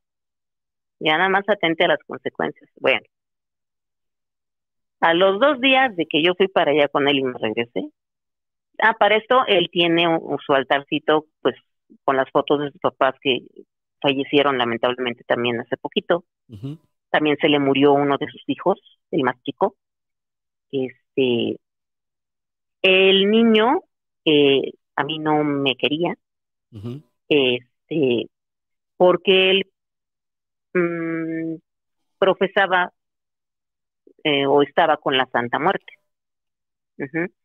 Entonces, cuando yo le dije que yo, la verdad, yo no quería la Santa Muerte ahí en la casa, él se enfadó conmigo. Obviamente, yo le dije, mira, yo no digo que, que, la tires o que, no, o sea, simplemente guárdala. Y yo le tengo mucho respeto a la señora, yo no me meto con ella, de verdad. Pero el chavillo, no, o sea, y él de hecho sí tenía una mirada así penetrante, bien, bien fuerte, ¿eh? eh entonces lo tiene también ahí en el altar porque él fue el que falleció, este niño, su niño más chico. Y entonces ya después yo le dije, ¿sabes qué? De hecho, yo incluso ya hasta les pedí perdón a ellos por haberme venido a involucrar o a meterme aquí otra vez a esta casa donde no debía haberlo hecho. Claro. No, dice que no pasa nada, que no es que no, no, eso es lo que tú crees. Vas a decirme que estoy loca porque desde, desde lo que nos tildan, este, de locos y de, pero si me quieres creer, créeme, y si no, pues es muy tu problema. Ay, Omar, pues no me lo vas a creer, pero ahorita estoy con el tobillo izquierdo fracturado. No y, y lo más, sí, a los dos días de que yo regresé de allá de, de la casa de él, me sucedió ese incidente. Este, sí, tengo fractura. Eh, ahora estoy aquí encerrada en la casa. Eh, pues con la, ¿qué te puedo decir? Ahora sí que con, pues pensando y diciendo, pues, era una prueba, ¿no? Era una prueba y fallé, exacto. La, la desobedecí. Claro. Desobedecí, o sea, entonces, ahora lo que me resta es asumir las consecuencias de mis actos, porque me desespero el andar con las muletas, me desespero el andar aquí, que no, no puedo salir, no tengo quien, o sea, yo no tengo aquí amistades más que a ella, ella trabaja, este, mi vecina es la que luego, me, ahorita me anda haciendo favor de hacerme el paro con algunas cositas, la comida de mis perros, sobre todo, ¿no? Este, pero ahorita lo que pienso es eso, o sea, digo, ni modo, Betsabe, o sea, efectivamente quisiste jugarle al vivo, pues ahí están las consecuencias de tus actos, este, tolerancia, mucha paciencia, mucha resignación, y es una prueba fehaciente de que no puedes este hacer lo que tú quieres. Claro, y más cuando eso tienes sí, Eso sí me queda bien claro. Oye, Betsabe, muchísimas gracias. Buena historia y pues hay que ponerla a prueba, o más bien hay que ah, pasar esas pruebas, aguantar. Sí. Porque cuando tienes un nivel energético diferente a los demás, pues el mal va a querer siempre hacer algo sobre ti. Te agradezco mucho Exacto. tu llamada. No, al contrario, muchísimas gracias. Gracias a ti, ¿eh? Descansa, buenas noches y que te recuperes muy Igualmente. Muchísimas gracias, gracias, gracias, Omar. Y un saludo y un besote a Magda. Gracias, gracias, ya te está oyendo. Muchas gracias. Ah, Betsabe que no pudo con la tentación y este y se fue con el ex, ni modo. Bueno, no sé qué hicieron, pero se fue con el ex y le ayudó a las entidades malas hacer allí la labor. Voy a leer una historia que nos mandó Doga Díaz. Hola Omar, te cuento lo que nos pasó a mi esposo y a mí el primer día de matrimonio. Estábamos dormidos y mi esposo tenía una grabadora y no teníamos luz. Y nos despertó como estaba dando vueltas donde va el cassette y se prendía la luz y no teníamos. Y con el tiempo veía una viejita y yo le pregunté quién eres. Y me veía, pero no decía nada. A mi esposo, saliendo del baño, le hablaron. Dice, saliendo del baño le hablaron, la toalla entró pálido, le hablaron, le quitaron la toalla, ¿no? Entró pálido y en donde yo vivía se veía una cara. Y yo pensando que era mi esposo y me acercaba y no había nada. Y otra ocasión nació mi hija y tenía días de nacida y mi esposo trabajaba de noche y oí que alguien abría la puerta. Y no era nadie. Agarré a mi bebé y lo veo cómo se sume en la cama cuando se sienta. Y la verdad, no me dio miedo. Pero dije, es usted suegro, viene a conocer a su nieta. Aquí la tiene. Y mi bebé se reía. Fue algo que me impresionó, pero no me espanté. Y como a la semana, me dijo una de las tías, ¿me prestas a tu hija? Y le dije, sí, pero no me la dejes solita, por favor y la metieron en una caja de huevo para ponerla al sol. Y veo que la tía se salió a tirar la basura y la verdad me molesté y fui por mi hija. La agarré y me iba saliendo y oigo cómo se caen los cascos de refrescos, porque tenían una tienda. E increíble, pero cómo si los tiran con las manos. Y la tía me dijo, mi mamá se enojó, ella estaba cuidándola. Y yo le dije, ¿cómo si su mamá está muerta? Y esas muchas cosas más, pero de verdad nunca me dio miedo y siguen pasando. Ya de esto te estoy hablando hace 33 años. Cada que vamos allá a la Ciudad de México a visitar a su familia, de mi esposo, vemos y siguen pasando cosas inexplicables. Doga 10. Y realmente sí, las entidades tiran cosas. Les hablaba en unos podcasts pasados que estas entidades que ya mueven y tiran cosas son las más peligrosas porque ya nos pueden hacer daño. Eh, ya estamos terminando este podcast número 22, podcast de terror de Omar Cruz número 22. Cada día, cada noche somos más. Eh, chequen Spotify, Sin Miedo Omar Cruz. Recuerden que tenemos el VIP este sábado, 5 de noviembre. Ya está el grupo secreto, ya hay familia Sin Miedo allá en el grupo secreto. Este, y faltan ustedes. No hay cupo limitado. Eh, así es que pretendemos, no sé, que se metan unas 100, 200 personas para que se ponga bueno también en los comentarios. Les agradezco mucho a todos los que estuvieron aquí. De verdad, muchísimas, muchísimas gracias. Eh, nos vemos mañana. Mañana es viernes. Nos vemos mañana de nuevo en un podcast de terror. Recuerden que todos estos cortitos donde ustedes hablaron, o si quieren volver a ver la transmisión, se van a estar subiendo a Spotify y también los cortitos como historias y llamadas estarán en el canal de YouTube ya desde mañana y en Facebook ya desde la semana pasada estamos subiéndolos interminablemente. Todas las llamadas, todas las historias que hemos contado, casi todas están allí. Así es que si quieren volver a revivir el momento, eh, métanse al canal, háganlo, compartan todas las transmisiones, eso me ayudaría muchísimo. De verdad, muchas gracias a todos los que estuvieron aquí. Nos eh, vemos mañana. Y recuerden que este es el podcast donde ustedes pueden decir lo que quieran. Y aquí no les vamos a decir que están locos. Aquí los les creemos. ¿Por qué? Porque hemos vivido cosas similares a las que ustedes están contándonos. Muchísimas gracias, los queremos mucho. Gracias a todos los administradores.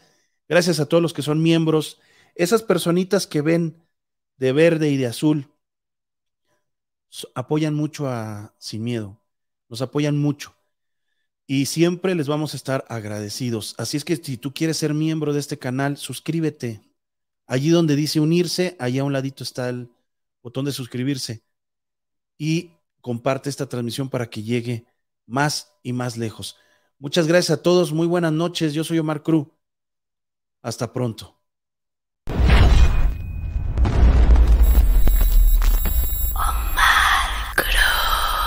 Paranormal Office.